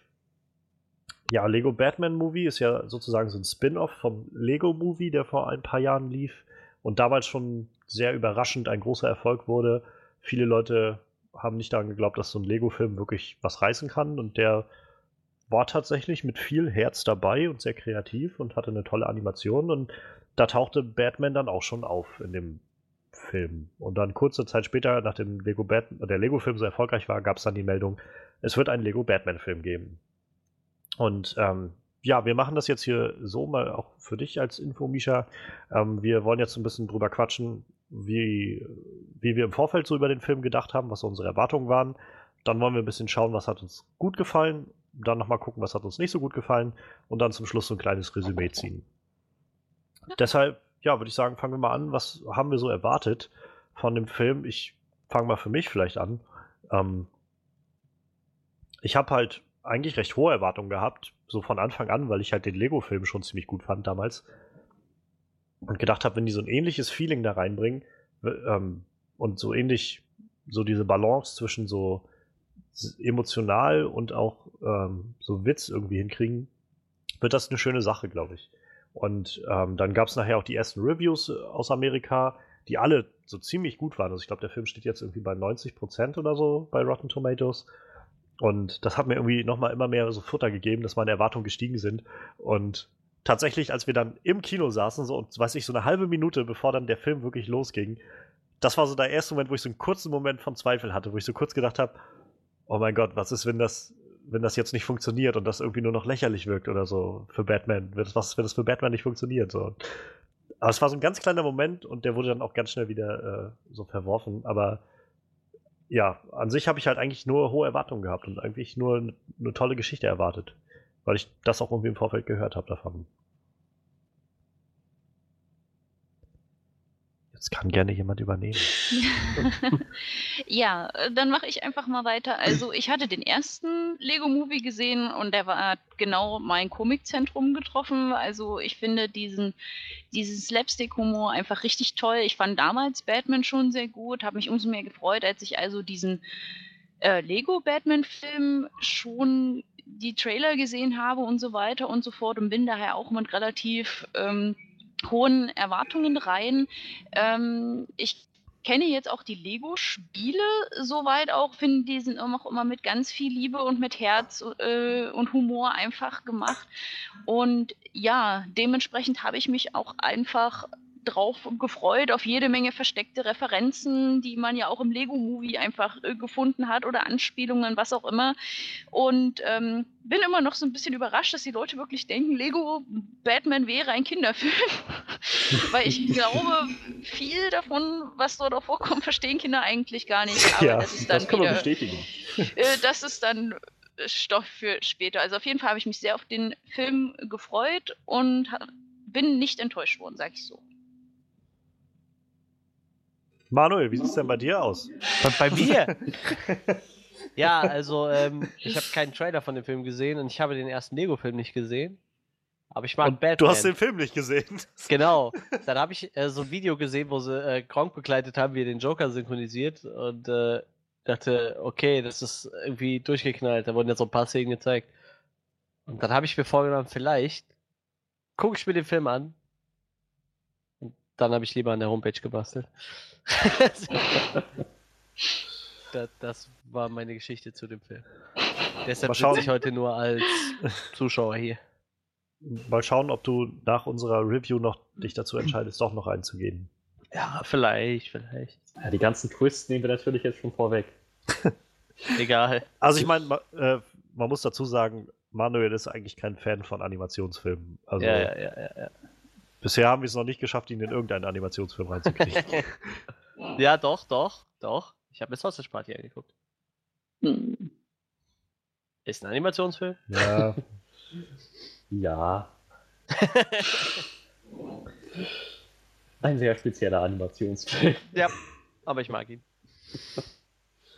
Dann bleibst noch du übrig, Ferdi. Ja, ähm, ich habe Trailer gesehen, verschiedenste, diese kleinen äh, 5 Sekunden Ads auf YouTube, wo Batman um den Überspringen-Button rumtanzt und verschiedenes Zeug, was mich hat irgendwie glauben lassen, das wird ein lustiger Kinderfilm.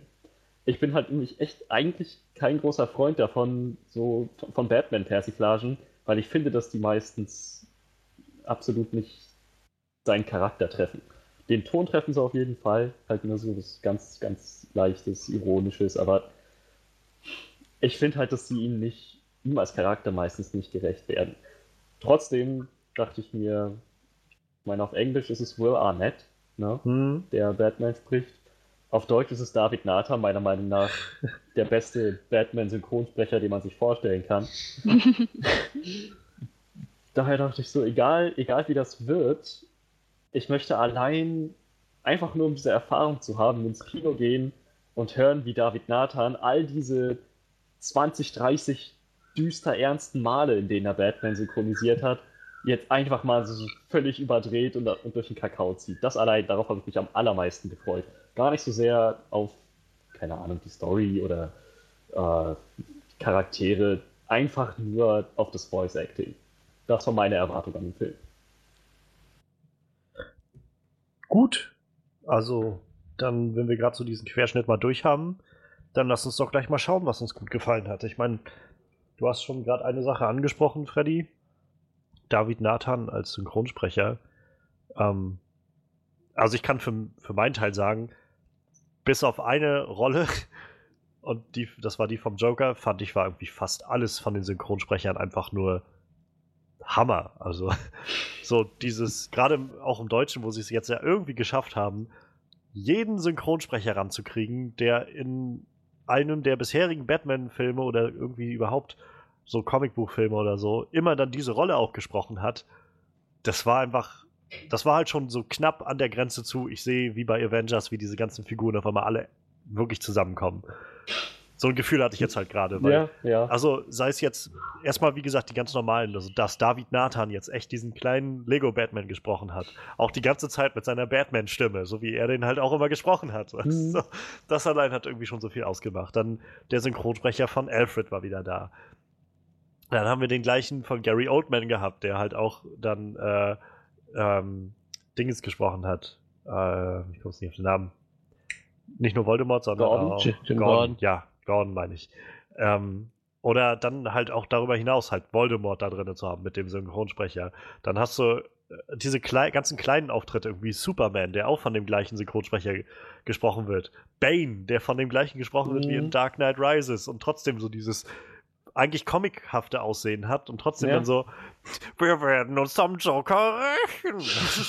Ich habe mich so weggeschmissen an diesen Szenen. So. Jede, jede kleine Szene war irgendwie voll davon. So. Oder auch die, diese Szene mit, äh, mit hier Russell Crowe als, als Jor-El, wo er da auftaucht und dann anfängt, äh, wo, wo Robin anfängt, diese ganzen Dinger da rauszuziehen Ja. aus, äh, aus, äh, aus der Festung der Einsamkeit. So, das, das sind die ganzen Daten von äh, Krypton und Diese mein Sohn. unersetzlichen Kristalle. ja, du musst mir zuhören. Das war, ach, das hat einfach so viel ausgemacht, wenn man so mitbekommen hat, die haben so intensiv in jede Ecke reingeguckt, dass das auch alles passt irgendwie und alles eine Anspielung auf irgendwas ist. Das war so herrlich. Auch die von Harley Quinn hatte dieselbe Synchronsprecherin wie die im Deutschen jetzt. Das war so, also das war eine ganz große Sache für mich, muss ich sagen. Das hat mich sehr, sehr positiv überrascht. ja, schließe ich mich auf jeden Fall an.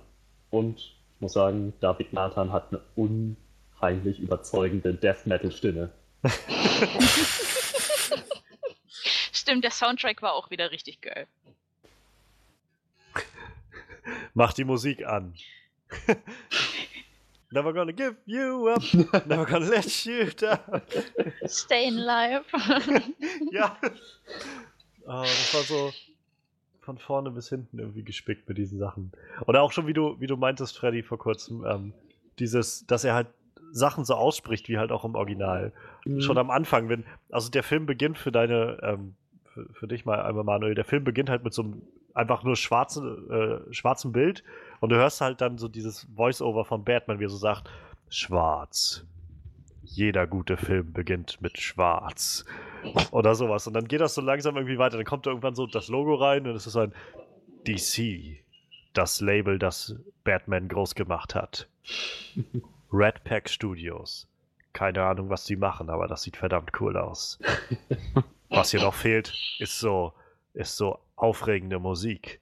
Die Art von Musik, die Studiobosse nervös macht. Genau Und- dieses nervös. Halt auf die gleiche Weise ausgesprochen wie in Batman Begins, als er zu Rachel gesagt hat, warum Falcone sie töten lassen will. Sie machen ihn nervös. Aber genau exakt so ausgesprochen. Und das ist halt nur der Anfang von dem Film. Das sind die ersten paar Sekunden.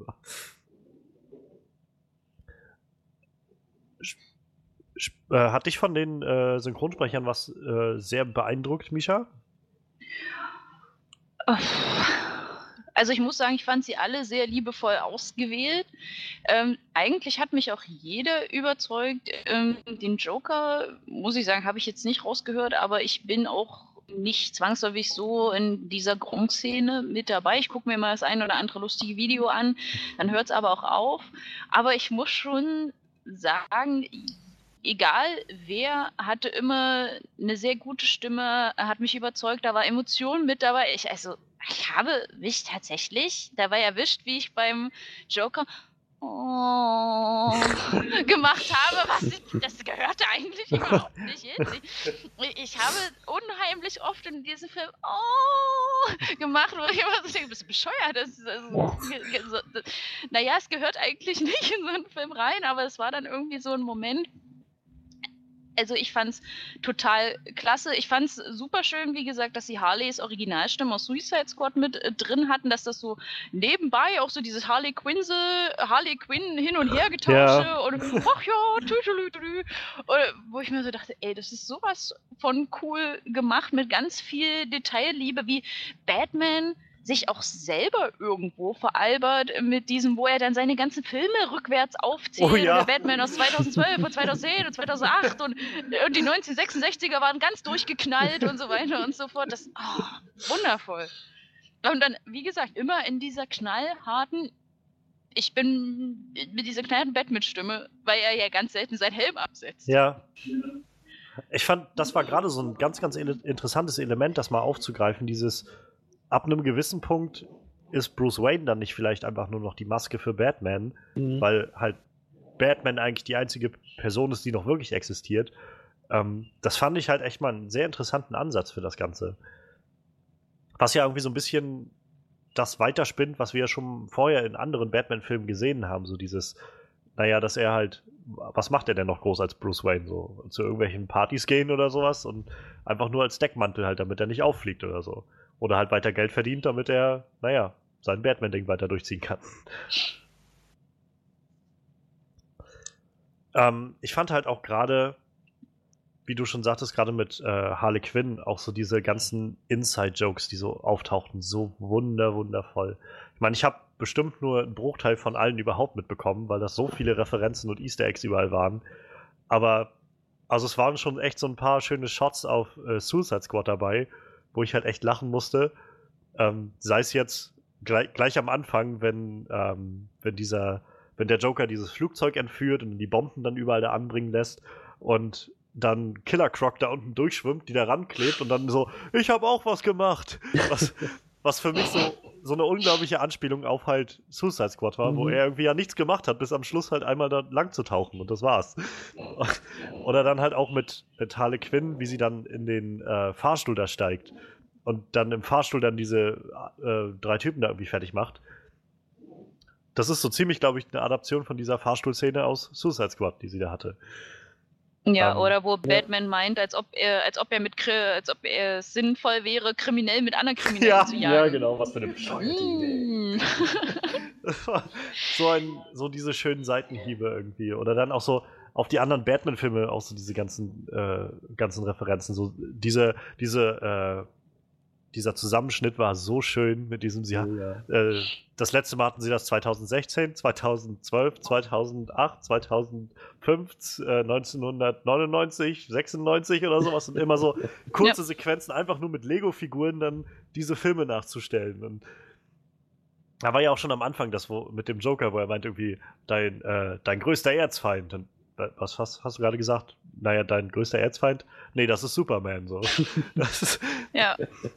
Sie verarschen sich ja auch selbst irgendwo. Sie meinten, ja, Bruce Wayne seit 90 Jahren, äh, Ja. beliebtester Bachelor Gotham, Gotham City, oh, ich will sie immer noch gut aus. So nach dem Motto.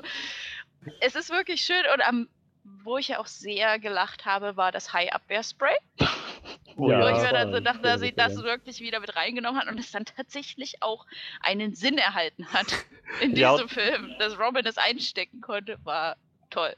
Auch in dieser Kampfsequenz, am, also äh, wo er dann nachher am Schluss dieses Highspray eingesetzt hat, war doch auch dieses mit dem, jetzt schlagen wir so lange auf sie ein, bis äh, irgendwie große Buchstaben neben uns auftauchen. Und dann immer, Pound, Kapasch, Bumm, Knack. Bam, so- pow! Das ist so herrlich. Es ist so genau das, wo man irgendwie mitbekommt, die Leute haben, die müssen sich, bevor die diesen Film geschrieben haben, hingesetzt haben und einfach irgendwie jeden Batman-Film geguckt haben, den es gibt, jede Serie geschaut haben, die es gibt, einfach alles. So. Die hatten ja auch einige Referenzen an die Animated Series. Ja. Ja, Ja, also der Humor hat auf jeden Fall auch bei mir sehr gut funktioniert. Sogar entgegen meiner Erwartungen. Wie gesagt, ich habe eigentlich erwartet, dass Batman so ganz schön grotesk verzerrt.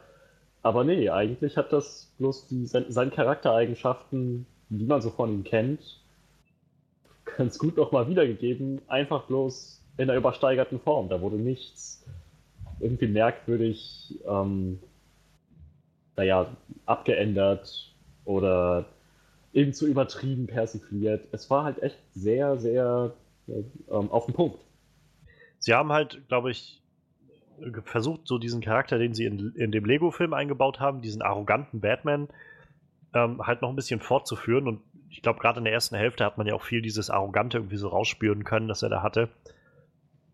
Ähm, aber dann hat man halt auch irgendwo echt so ein, also für mich jedenfalls hat das sehr gut funktioniert, diesen, diesen emotionalen Anker zu bekommen und so ohne jetzt noch einmal zu sehen, wie seine Eltern sterben, Zack Snyder, Hm. äh, einfach trotzdem zu wissen, was passiert ist und zu sehen, wie sehr ihn das beeinflusst und was das mit ihm macht, dass er halt nämlich auch, naja, irgendwo so ein, so ein Stück weit seitdem sich verschließt, um halt niemanden mehr an sich ranzulassen, damit er nämlich niemand mehr verlieren muss. So diese, also jenseits der guten Komik, die da drin war, gab es halt diese unglaublich tiefgreifende emotionale Ebene, die finde ich sehr, sehr gut funktioniert hat und irgendwie doppelt so erstaunlich ist für mein Empfinden, wenn man bedenkt, dass das alles einfach nur Lego-Figuren sind. Oh. Also ich hatte halt, ich glaube, der erste, Mo oder also es gab so einige Momente, die sehr, sehr ergreifend waren, aber das erste Mal, wo ich dann so gedacht habe, Alter, dafür, dass das gerade Lego-Figuren sind, fühle ich mich gerade mega bewegt, war, wo, ähm, wo sie auf der Flucht waren mit dem, mit dem Fliegerding, Batfly oder was auch immer das Ja. Ding da war. Ja, ja. Das Gatler? Und Hm. ja, genau. Und ähm, dann Alfred runtergefallen ist. oh. Und das war so ein Oh, Moment, ja. wo es so Stille war irgendwie und man nur so gesehen hat, wie er so langsam in Zeitlupe runterfiel und irgendwie die Gesichtszüge, wenn man das so sagen kann, bei Lego-Figuren, denen dann halt auch so entgleist sind, wo ich halt gedacht habe, Alter, das geht mir gerade echt nahe. Und eigentlich sind das nur zwei Plastikspielsteine, wenn man das mal so nimmt. das die hat da gerade aber verdammt lange gedauert. Also ich habe ich hab auch davor schon an vielen Momenten so wirklich mich mitgenommen gefühlt. Und das war das erste Mal, wo ich so realisiert habe, irgendwie, wow, das sind eigentlich nur Lego-Figuren. Aber trotzdem funktioniert das echt super.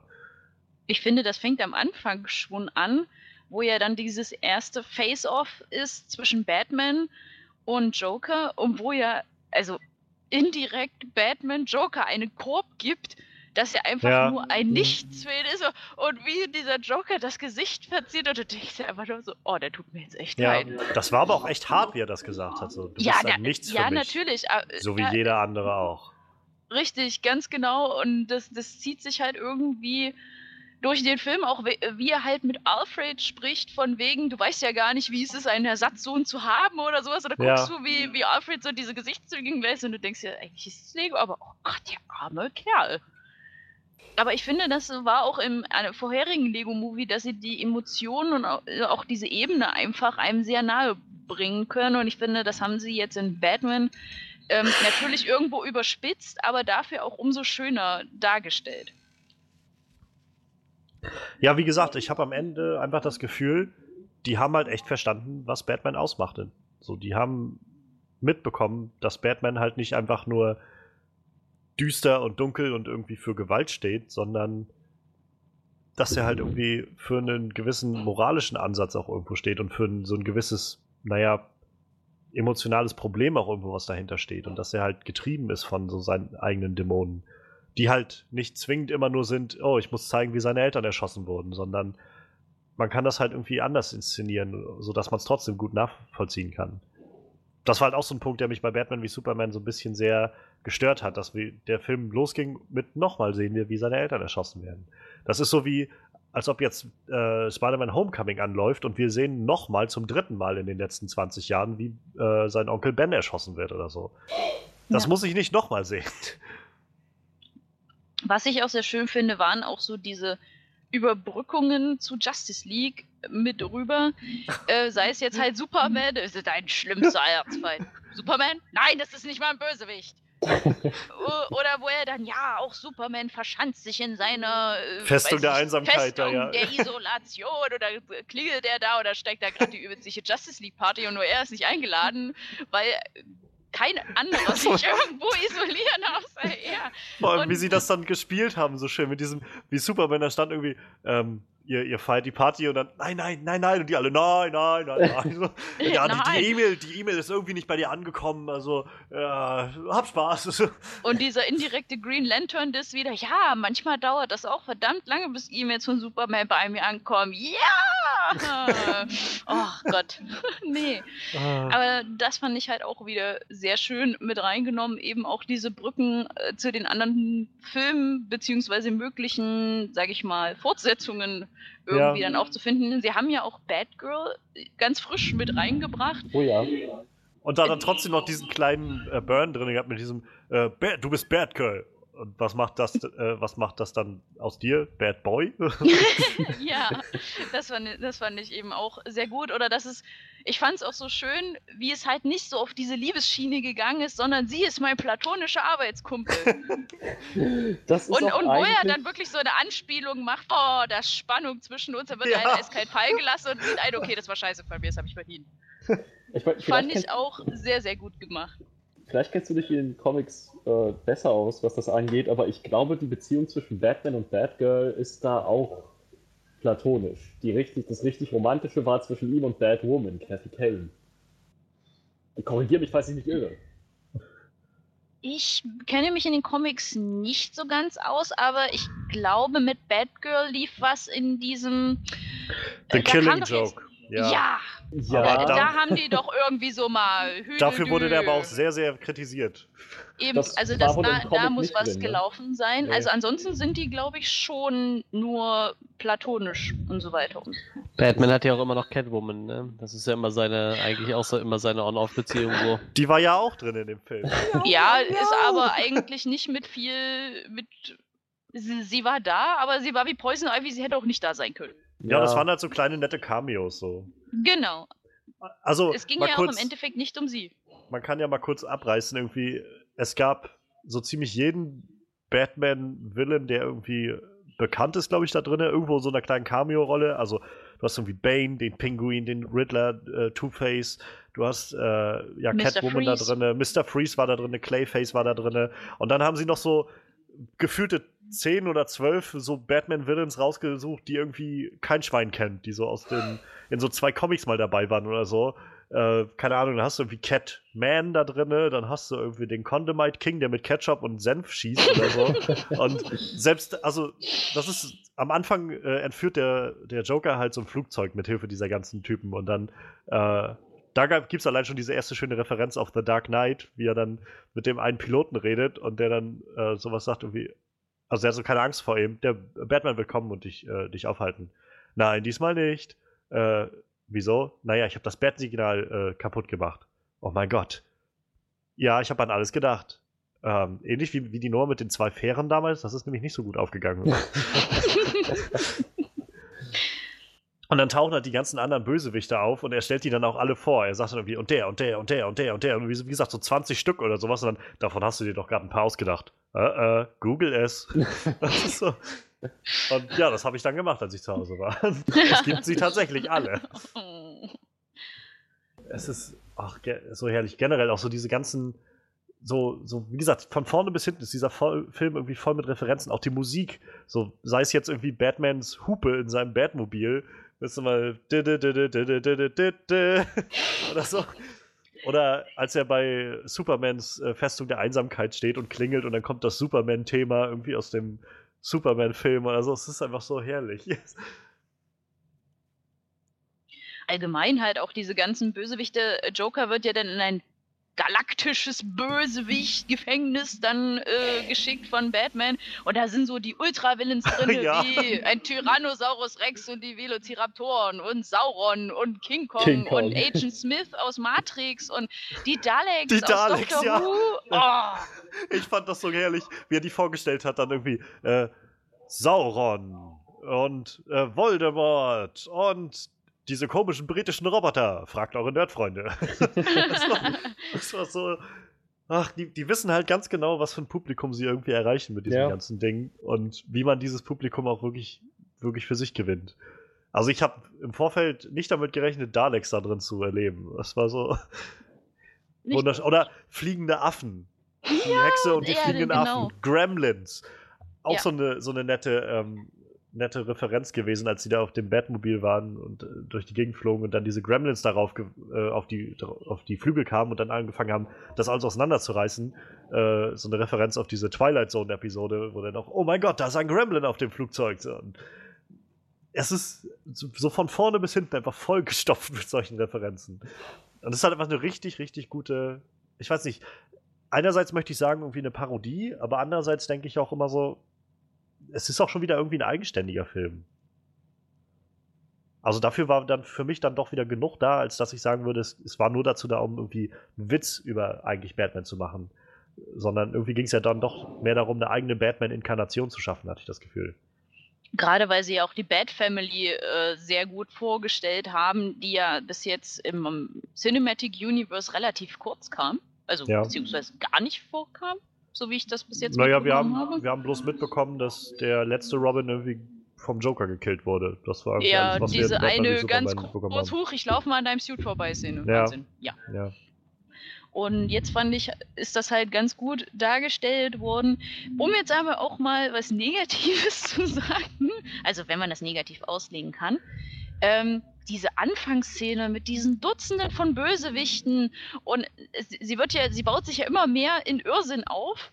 Habe ich tatsächlich äh, gedacht, naja, der Mann kann ja jetzt nicht denken, dass er alleine 40 Bösewichte in den Hintern tritt und dann noch Waisenkinder äh, glücklich macht und, und Ladies absammelt und weiß nicht, nicht was. Habe ich am Anfang erst gedacht, okay, das muss eine Traumsequenz sein. Das ist so absurd. Das kann nicht, das können die nicht ernst meinen. Aber doch, Lego meint sowas ernst. Ich fand das eigentlich sehr schön, weil er an der Stelle so, so dieses Ich bin Batman, so halt quasi das war so die Begründung für alles einfach. Ja, Ja, genau. Because I'm Batman. Das war, halt, wo ich gedacht habe, da könnten die Leute, die sonst die How It Should Have Ended Videos schreiben, hätten da irgendwie dran rumschreiben können, so, von, so Mhm. vom Feeling her. Egal, was er, was er macht, irgendwie es klappt einfach, weil er ist halt Batman. Ja. Und, Und was ich, also gerade auch der Anfang, wo man dieses Flugzeug dann sieht und quasi ab dem ersten Satz habe ich schon gedacht, okay, das Ganze, das Ganze wird sich jetzt nicht so ernst nehmen, wo sie dann nämlich meinen von wegen, ähm, hier ist MacGuffin Airline oder sowas. Wo ich halt schon gedacht habe, MacGuffin, das ist so, äh, das ist eigentlich immer der Begriff, wenn man in einem Film irgendeinen Gegenstand hat oder so eine Sache hat, hinter der die Leute her sind. So wie bei, also der Tesseract aus äh, Avengers ist halt ein MacGuffin, weil das ist das Ziel, wohinter alle her sind. So, und da das Flugzeug irgendwie das war, wohinter der Joker am Anfang her war, hat das so super gepasst, wo man gemerkt hat, sie nehmen sich einfach echt nicht, nicht so ernst mit dieser ganzen Sache. Und dann auch, wie sie darüber geredet haben, irgendwie, was haben wir an Bord? Irgendwie 40 Stangen äh, TNT, äh, so und so viele Kilogramm äh, C4-Sprengstoff und äh, nochmal irgendwie 200 von diesen ganz normalen, äh, handelsüblichen Bomben und zwei beste Freunde. Dürfen wir, dürfen wir passieren? Ähm, dürfen sie passieren? Naja, wenn sie beste Freunde sind. Und passieren. Das, da, ab dem Moment habe ich schon so gedacht, okay, das, ich, ich muss das, ich glaube, ich nehme das hier jetzt alles nicht so ernst irgendwie. Das wird Mhm. einfach ja, nur eine schöne, eine lustige Sache so. was ich ja auch wirklich, also ich fand es wirklich sehr geil. Äh, das Passwort für die Betthöhle. Oh ja! Iron Man nervt oder auf Oh Englisch ja. Iron Man sucks. ja. Passwort Iron Man nervt. Passwort bestätigt, willkommen zu Hause. so ein Ding hätte man niemals, niemals in einem Live-Action-Film machen können. nee. Nein. Aber dann auch gleich die, danach da dieser extreme Cut, wie er dann nach Hause kommt, parkt dann da und sagt irgendwie, Computer, ich bin zu Hause, zu Hause, zu Hause, zu Hause. Und das halt so durch diese ganze leere Höhle durch. Und dann so tatsächlich diese Frage, die ich mir sonst noch nie gestellt habe, was macht Batman eigentlich oder Bruce Wayne, wenn er nicht gerade Batman ist oder auf einem Meeting? Der hat ja sonst niemanden. Und dann geht er wahrscheinlich auch nach Hause, macht sich was zu essen und setzt sich vor den Fernseher oder so.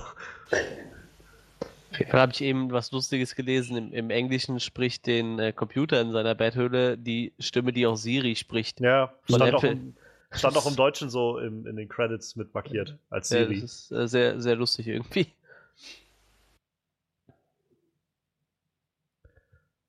Ja, ich, also ich glaube, ich habe so die großen Sachen irgendwie abgearbeitet, die mir irgendwie gut gefallen haben. Also ich fand halt die Story auch einfach sehr, sehr kreativ so, mit diesem, die Phantomzone damit einzubauen ähm, und halt darüber dann diese ganzen anderen Bösen dazu zu holen. Und das macht halt gerade im Kontext von, von diesen Lego-Sachen so viel Sinn, weil sie ja im, schon im ersten Lego-Film irgendwie etabliert haben, dass das Ganze ja eigentlich nur ist, quasi ein Kind, das mit, seinen, mit seinem Lego spielt.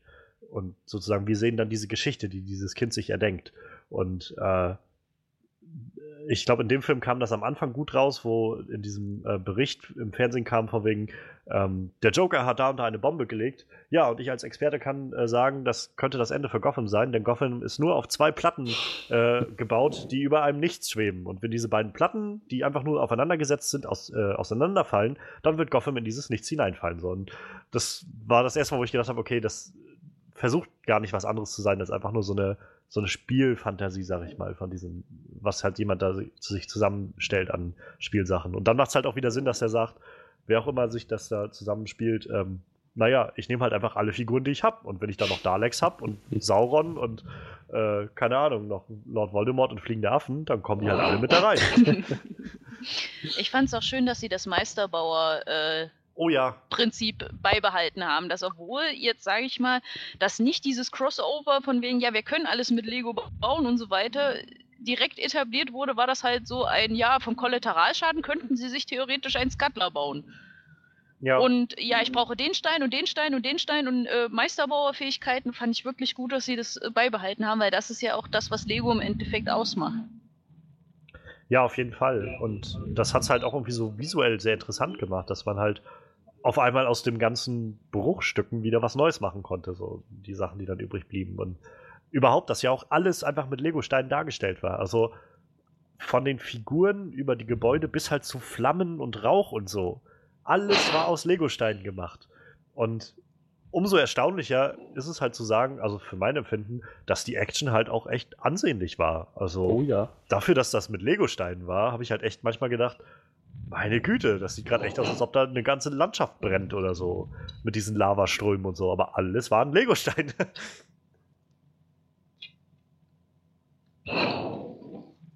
Ja, Jungs, habt ihr denn Kritik am neuen Lego Batman-Film? Was hat euch denn gar nicht gefallen? Gibt es was, was euch nicht gefallen hat? Das ist voll gut. Die Dame ist gerade neu und hat schon das System der Sendung verstanden. Und kann schon Überleitung machen. Das ist sehr gut. Ja, ich, äh, ich glaube, ich habe so zwei Sachen, die mir nicht so wirklich.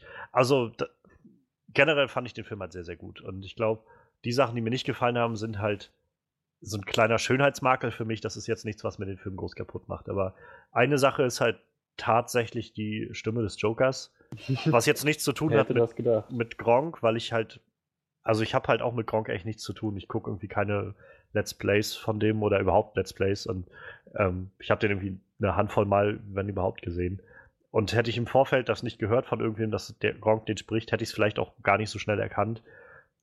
Aber ich finde, man merkt halt sehr stark, dass der Mann kein ausgebildeter Synchronsprecher ist. So. Ja. Und das ist halt, glaube ich, so mein größtes Problem. Das hatte ich schon bei, bei Vajana, bei dem letzten Disney-Film, wo äh, Andreas Burani den Maui gesprochen hat, wo ich halt gedacht habe, im Original wird er von Dwayne The Rock Johnson gesprochen. Und jetzt spricht den so ein Typ und also ich wusste auch, als ich da in den Film reingegangen bin, nicht, wer den spricht oder so. Und dann tauchte der das erste Mal auf und fing an zu reden. Und von da an habe ich gedacht, die ganze Zeit, den spricht irgendein so Hauptschulabbrecher. Das klang einfach so, so aufgesetzt und, und überhaupt nicht überzeugend. Und es war jetzt nicht ganz so schlimm mit dem Joker für mich, aber es war halt trotzdem so, wo ich gedacht habe, mich überzeugt gerade nicht so wirklich was davon. Es wirkt alles sehr, sehr aufgesetzt gerade. Da hätte ich tatsächlich lieber gesehen, dass sie nochmal den Simon Jäger mit reingeholt hätten, der halt auch den Heath Ledger Joker damals synchronisiert hat. Den das hätte ich gerne gehört. So gut gepasst, weil Simon Jäger und David Nathan ziemlich enge Freunde sind und öfter mal so einen Quatsch zusammen machen. So, so Lesungen von, von irgendwelcher Gag-Literatur einfach nur. Ziemlich, ziemlich cool. Eigentlich hätte das funktionieren können aber sie haben sich aus irgendeinem Grund für Gronk entschieden. Und was, ähm, was soll der Grund wohl sein? Was heißt hier irgendein Grund? Das ist einfach die Reichweite, das reicht doch wohl. Ich, ich, ich glaube, es hat, sagt er ja selber so, er musste durch kein Casting, die haben ihn angefragt, das ist einfach die Reichweite. Und äh, sie haben halt gesagt, seine Stimme ist wohl relativ nah an der von dem englischen Sprecher. Von Aha. Zach Geller für Galifianakis. Ja, ja, genau. Ich bin sicher, seine, seine Stimme, wenn er ganz normal im Interview mit jemandem redet, ist vielleicht ähnlich, aber Voice Acting für so einen Charakter wie den Joker ist nochmal eine andere Geschichte. Und ich weiß nicht, also du meintest, das hat dich jetzt nicht so sehr gestört. Ich fand das zum Kotzen. Das war so grauenhaft, das hat mir in den Ohren wehgetan. Jedes Mal, wenn ich diesen Typen abreden hören, wollte ich ihm das Maul stopfen. Das war, das war so unerträglich. Vor allem, weil sie so viele Alternativen gehabt hätten, halt, und vor allem auch so gute Alternativen ja, es war dann doch Gronk. Es gab eine Stelle, an der ich gemerkt habe, so, okay, das war eine Stelle, an der er so ein ganz finsteres Lachen rausgehauen hat. Dieses Lachen fand ich echt authentisch und dann dachte ich so, da hat er wahrscheinlich sechs Wochen lang vorm Spiegel dran geübt. So, nur um dieses eine Lachen hinzukriegen und dann, okay, das Lachen habe ich, jetzt kann ich ins Studio, jetzt kann ich auch den Rest. Ja, so mhm. läuft das aber leider nicht. Ich, ich fand, das war einer der schwächsten Aspekte im Film. Ich glaube, dir geht das ähnlich mit äh, Gronks Leistung da, wie mir halt mit Andreas Puranis Leistung bei dem äh, Vajana. Da habe ich halt ähnlich gefühlt. Da dachte ich halt auch, das ist, macht mir gerade echt den Film einfach kaputt, so was der da bringt. Und ich finde, das ist halt so eine sehr, sehr traurige Angelegenheit, also dass sowas überhaupt passiert und nicht nur einmal, sondern auch öfter in den letzten Jahren, dass man halt eher zu bekannten Namen greift für solche Sachen, statt halt zu ausgebildeten Synchronsprechern, weil, naja, die Leute machen nicht ohne Grund eine Ausbildung dafür weil das halt eine Art von Schauspiel ist. Und nicht ja. jeder kann einfach ein Schauspieler sein. Und ich glaube, das ist so ein Irrglaube, dass man sagt, ja, man muss ja bloß was einsprechen und dann ist irgendwie alles gut. Und das finde ich halt immer sehr schade. Ähm, ja, ansonsten, ich glaube, die andere, einzige andere Sache, die mir nicht, nicht so gut gefallen hat, ist halt, naja, ich, das hängt so ein bisschen, glaube ich, auch mit dem Genre dieses Kinderfilms dann auch ein Stück weit zusammen. Es ist ja auch, glaube ich, ein, jedenfalls auch als Familienfilm gedacht viele der Konflikte und so sind natürlich sehr, sehr offen getragen. Es ist so ein, jeder redet sofort irgendwie, also spricht so direkt aus, was ihm irgendwie nicht passt oder so. Und das wirkt halt manchmal einfach sehr, sehr direkt und, und dadurch für mein Empfinden auch so ein bisschen aufgesetzt. Das ist jetzt nicht groß schlimm, das ist mir bloß so aufgefallen. Und wenn ich mir jetzt vorstelle, ähnliche Dialoge in einem Realfilm zu sehen, den fände ich halt ziemlich, ziemlich scheiße dann. Weil ich halt denken würde, wow, die Leute reden überhaupt nicht normal miteinander. Es ist einfach nur so ein irgendwie, aber warum fühlst du dich schlecht? Weil ich mich schlecht fühle. Wieso denn? Ich, ich kann es dir nicht sagen oder so. Das sind so. Das funktioniert halt in dem Lego-Film schon. Aber es, also es, es ist mir halt aufgefallen. Und es ist jetzt, es hat mir den Film nicht kaputt gemacht, aber es ist mir so leicht aufgefallen, dass das natürlich alles sehr, sehr offen getragen ist. Jeder Konflikt ist irgendwie sehr, sehr schnell greifbar, weil jeder darüber sofort redet und naja. Ich sage nur Schlangenclowns. Ja. Es gibt, es gibt auch Konflikte, die immer rausgeschoben werden, obwohl sie der Hauptkonflikt sind. Natürlich, natürlich. Aber ich, auch so die Art und Weise, wie halt damit umgegangen wird, wie Leute das thematisieren. Also, dass sein Butler kommt und schon zu ihm sagt: Sir, ich glaube, Sie müssen anfangen, äh, Ihr Problem zu bearbeiten. Ja. So, das meine ich halt nein, so. Nein, nein, nein. Also, ich meine, nein, auf jeden Fall. Aber ich meine halt so, das ist halt das. Ich glaube, kaum jemand wird in, im realen Leben auf dich zukommen und sagen: ähm, Weißt du, du solltest mal anfangen, deine Probleme zu bearbeiten. das meine ich halt einfach nur. Es ist so, wo man merkt, es ist einfach nur gemacht, damit auch Kinder halt nachvollziehen können, was da jetzt gerade passiert. Ja. Man kann das nicht so durch die Blume hin, hinweg erzählen, sondern man muss es dann sehr offen erzählen. Und das ist auch okay für einen Kinderfilm. Nur es ist mir halt so ein bisschen aufgefallen. Aber davon ab habe ich halt echt keine große Kritik mehr. Also. Hm. Tja, ähm, sonst würde ich noch was sagen. Ja, klar. Ich meinte ja, Batman äh, die Darstellung von ihm fand ich sehr, sehr akkurat, so seine Charakterzüge einfach zu überspitzen. Der Joker allerdings, abgesehen vom Voice Acting, fand ich auch seinen Charakter ziemlich, ziemlich schlecht dargestellt. So, er hat schon eine sehr obsessive Verbindung mit Batman. Das ist klar, das, das, das sehe ich auch ein, dass man das auch ordentlich überspitzen kann in einem Lego-Film. Aber es ist jetzt keine gegenseitige Abhängigkeit, so wie es jetzt da dargestellt wurde. Joker braucht Batman, weil er ansonsten halt echt nur vor sich hin vegetiert. Umgekehrt kann Batman aber sehr gut auf Joker verzichten. So, diese Beziehung haben sie meiner Meinung nach ein bisschen verfehlt. Oder ich habe einfach ein falsches Bild von Batman. Aber meiner Meinung nach war das nicht so akkurat. Also ich fand auch die Annahme so ein bisschen abwegig, dass okay, der Joker liefert jetzt sich und sämtliche anderen Bösewichte aus und yay, Gotham ist crime-free, yay! Ja, und alle ja. freuen sich und wo ich mir so denke, okay, ich bin jetzt mal ein Superbösewicht in einer anderen Stadt, wo ich die ganze Zeit von dem, von dem Bösen in den Arsch getreten bekomme. Oh, guck mal, da ist eine Stadt ohne Superbösewichte. Da würde doch sofort jemand Neues eigentlich die Tore einrennen. So an sich. Aber es ging ja wirklich darum. Ja, ja, ja, warum dann halt nicht ein Revier übernehmen, wo er mir ist, wo, wo halt keiner drum kämpft. So nach dem Motto, komme ich halt nach Gotham. Scheiß doch drauf, welche Stadt ich platt mache. ähm, aber das sollte, glaube ich, auch wieder überspitzt halt darstellen, naja, ohne Superbösewichte ist Batman Batman halt einfach arbeitslos und weiß nichts mit sich anzufangen. Ich glaube, ich glaub, genau darum ging es. Das hat, war so das, was bei mir ankam. Also, ich, ich stimme dir, glaube ich, zu, Freddy, dass die Beziehung vom Joker und von Batman deutlich komplizierter und anders ist als das, was wir da gesehen haben. Ähm, aber ich, ich schreibe das, glaube ich, wieder so diesem Familien-Kinderfilm-Ding zu, dass man das ein bisschen runtergebrochen hat, um halt diesen Punkt rüberzubringen. Naja, könnte Batman denn ohne das alles leben? Also, Ja. wenn, man, wenn es kein Batman mehr, wenn kein Batman mehr nötig ist. Naja, das Ding ist halt, Batman wird immer nötig sein. Wenn es keine Superbösewichte gibt, gibt es immer noch die Kriminellen, die sonst so ihren typischen Scheiß auf der Straße machen. Daher sehe ich ihn nicht so schnell arbeitslos werden, nur weil die großen Kick, die großen Bossfights nicht mehr anstehen.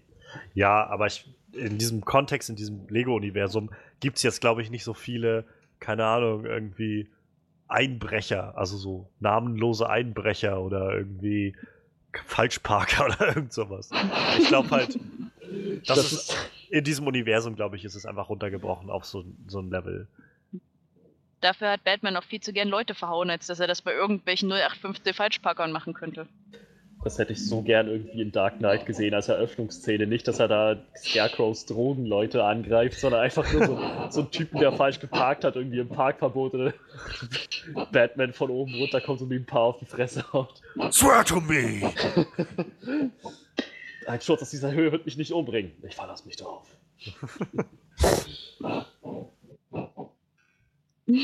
ja, oder- aber Oder gehört vielleicht dann zum Lego-Universum, mein, meinetwegen. Aber also so das habe ich es jetzt wahrgenommen. Trotzdem finde ich dann ein bisschen ärgerlich, wenn Kinder sich den Film angucken und mit der Vorstellung aufwachsen, ja, das ist die Beziehung von Batman und Joker.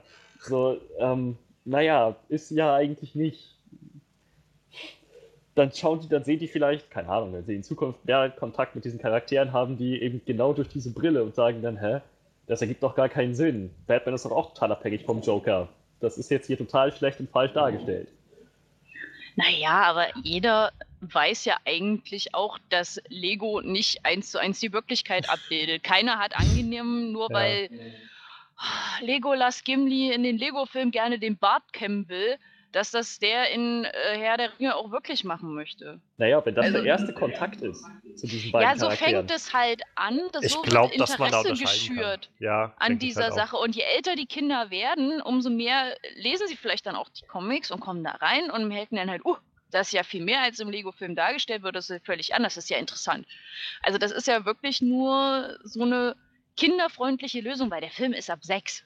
Was hätten sie denn da reinmachen sollen? Sie hätten es auch meiner Meinung nach sehr kinderfreundlich lassen können und halten können, ohne diese Beziehung von Batman und Joker halt so Zumal, also zu ich, kreieren. ich glaube aber, das ist jetzt auch nicht so, dass es dich in den Comics nicht, nicht in diese Richtung auch deuten ließe. Also ich glaube gerade der, der Killing Joke jetzt von der Graphic Novel her, der spielt ja ganz, ganz viel damit, dass Batman und, und äh, Joker irgendwie so dieses, diese Verbindung irgendwie miteinander haben. Und naja, also ich, das Ende des Ganzen ist ja dann letztendlich, wo sie sich gegenüberstehen und es ist so ein, was machen wir jetzt so? Ich, ich, ich weiß, ich kann dich jetzt wieder festsetzen und du weißt, du wirst dann wieder abhauen, aber ich kann dich nicht umbringen oder soll ich dich umbringen oder will ich das überhaupt? Und wir beide sind irgendwie miteinander, irgendwie miteinander so verwoben. Wir werden wohl für immer einfach in diesem, in diesem Kampf stehen, so, in diesem Konflikt.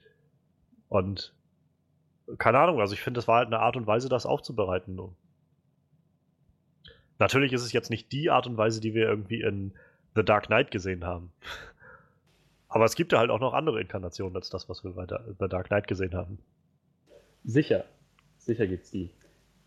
Allerdings war das nicht die Art von Beziehung. Auch selbst wenn wir mal annehmen, dass da eine gegenseitige, keine Ahnung, eine gegenseitige Verbindung irgendwie besteht, dass sie sich beide im Klaren sind, sie werden sich nicht ultimativ und endgültig besiegen können. Selbst dann hat Batman nicht diesen Hang zu sagen, Joker ist der ist der sozusagen der Hauptgrund für sein Handeln, ist sein, sein Antrieb, sein Ein und Alles. Das ist er so oder so nicht. Auch so kann man auch keinen der Comics auslegen, auch nicht The Killing Joke, wo letzten Endes über das Ende noch sehr, sehr spekuliert wird, was Batman da eigentlich mit dem Joker gemacht hat. Also, ähm, ich meine, ich, ich meine, diese, diese Beziehung ist in dem Fall, also für mich zumindest in dem Film, kam das für mich sehr viel platziert rüber. Aber das ist wahrscheinlich auch wieder Ansichtssache. Hast du denn noch was, Misha, was dir nicht so gefallen hat an dem Film? Nein, das ist das Schlimme daran. Ich habe tatsächlich ja früher, äh, vorher schon nachgedacht, was sagst du jetzt? Das Einzige, was ich vielleicht noch gedacht hätte, ist so ein bisschen, meine Güte, Harley Quinn ist ja immer sowas von entspannt, dass ihr Boyfriend irgendwie die ganze Zeit total besessen von Batman ist und ihr irgendwie nicht mal zwei Sekunden des Blickes würdigt, ihr keinen Kuss auf die Wange gebt, obwohl sie eigentlich diese ganze Sache da eigentlich für ihn einfädelt und so weiter und so fort. Aber gut, äh, die beiden haben ja eh so eine bestimmte Beziehung für sich und wenn Betsy dann halt da der Knackpunkt drin ist, dann sei es halt drum. Ähm, ich fand den Film unheimlich unterhaltend. Ich habe viel gelacht. Ich habe mich über alle möglichen Referenzen gefreut und ich habe den Film auch schon meinen ersten Bekannten empfohlen, dass sie sich den doch mal angucken sollen. Ja, das hatten wir auch. Zu. Wir haben so eine schöne Kinogruppe, in, so eine Kino-WhatsApp-Gruppe und äh, wir waren dann zu viert drin in dem Film und einen Tag später schrieb dann einer andere aus der Gruppe so, und wie war der Film? Lohnt sich das, den im Kino anzugucken? Und irgendwie jeder von uns meinte so, ja, ja, geh rein, geh rein. Ja, aber ich glaube, dann kommen wir schon mal schön zum, zum Resümee-Part.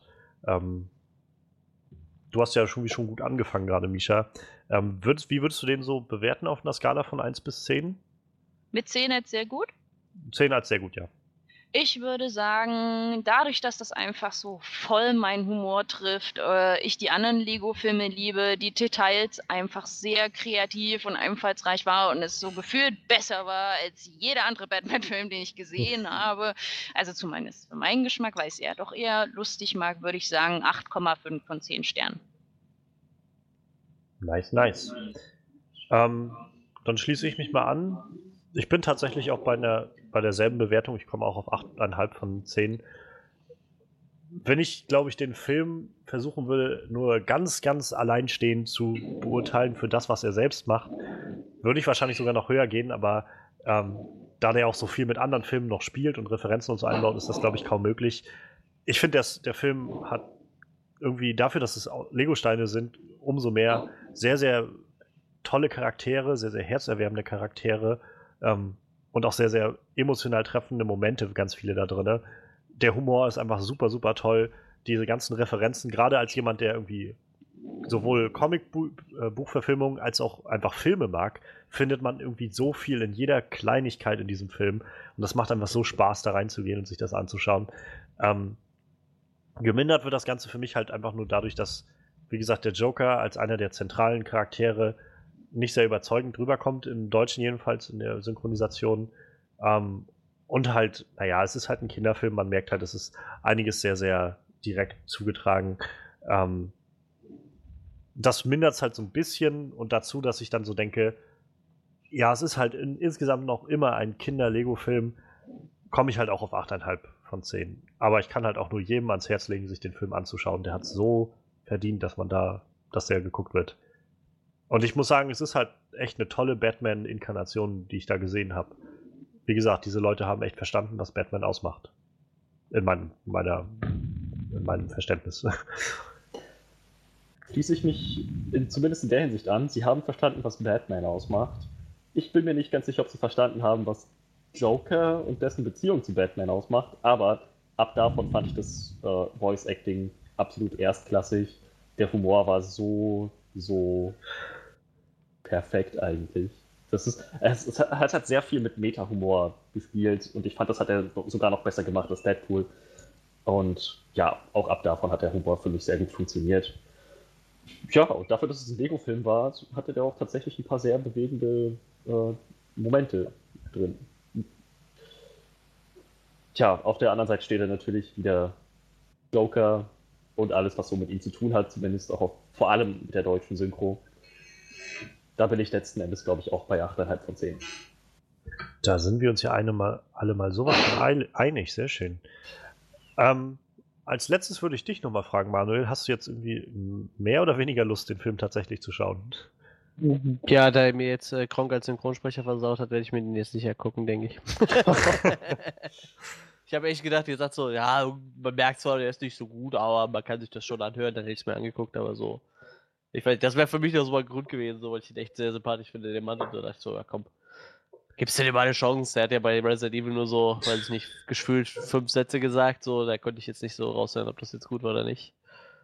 Aber ich weiß nicht. Vielleicht. Vielleicht Solltest- ist mir das auch zu viel Zeug drumherum. Du solltest den Film einfach für Batman gucken. Dafür lohnt sich das so, so richtig. Aber ich Und weiß dafür, nicht. dafür, dass du gerade mit, mit Ben Afflecks Batman so unzufrieden warst, glaube ich, könntest du hier echt was mitnehmen. Aber ist dir überlassen. Ich weiß es nicht. Vor allem, wenn ich dann so lese, so, Daleks, Agent Smith. Ja, Warum? Wieso? Ja, genau, das, das ist es halt gerade. Das ist es gerade. Schau es dir an. Das ist so, so herrlich, wie sich da alles einbauen. Du wirst es nicht bereuen. Äh, Ich, ich, ich werde mal schauen. Vielleicht äh, wird der irgendwann mal auf Netflix landen, wie der andere Lego-Movie, den ich auch da nicht gesehen habe. Wenn der auf Netflix kommt, kann ich es kaum erwarten, den nicht zu schauen. Ja, also der, der, irgendwann gucke ich so, hey, der Batman-Movie, äh, nicht der Batman-Movie, der äh, Lego-Movie ist auf Netflix. Ja, eigentlich habe ich aber gar keine Lust hinzugucken. Okay, gucke ich was anderes. Oh Mann. Ja, es bleibt deiner Entscheidung überlassen. Ähm, Zwing ich- mich doch. Wir, wir, drei, wir drei, die den Film gesehen haben, können ihn nur wärmstens ans Herz legen. Und äh, ich denke, damit nähern wir uns jetzt dann auch dem Ende. Ähm, nächste Woche, kleiner Ausblick, da bin ich dann kommen wir. Ja. Weißt du was, wenn du willst, kannst du nächste Woche die, die Führung übernehmen für John Wick. Oh, das, Chapter das würde ich sogar sehr gerne machen. Ähm, dann, der nächste Woche steht John Wick Chapter 2 ins Haus. Oh ja. Ähm, ein Film, mit dem Manuel gar nichts anfangen kann. Ist so gar nicht. Also, John Wick, was ist das denn? Keanu Reeves, der hat doch schiefe Zähne.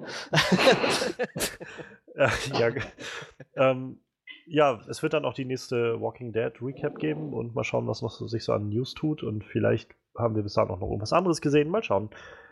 Ähm, für diese Woche soll es das dann erstmal gewesen sein.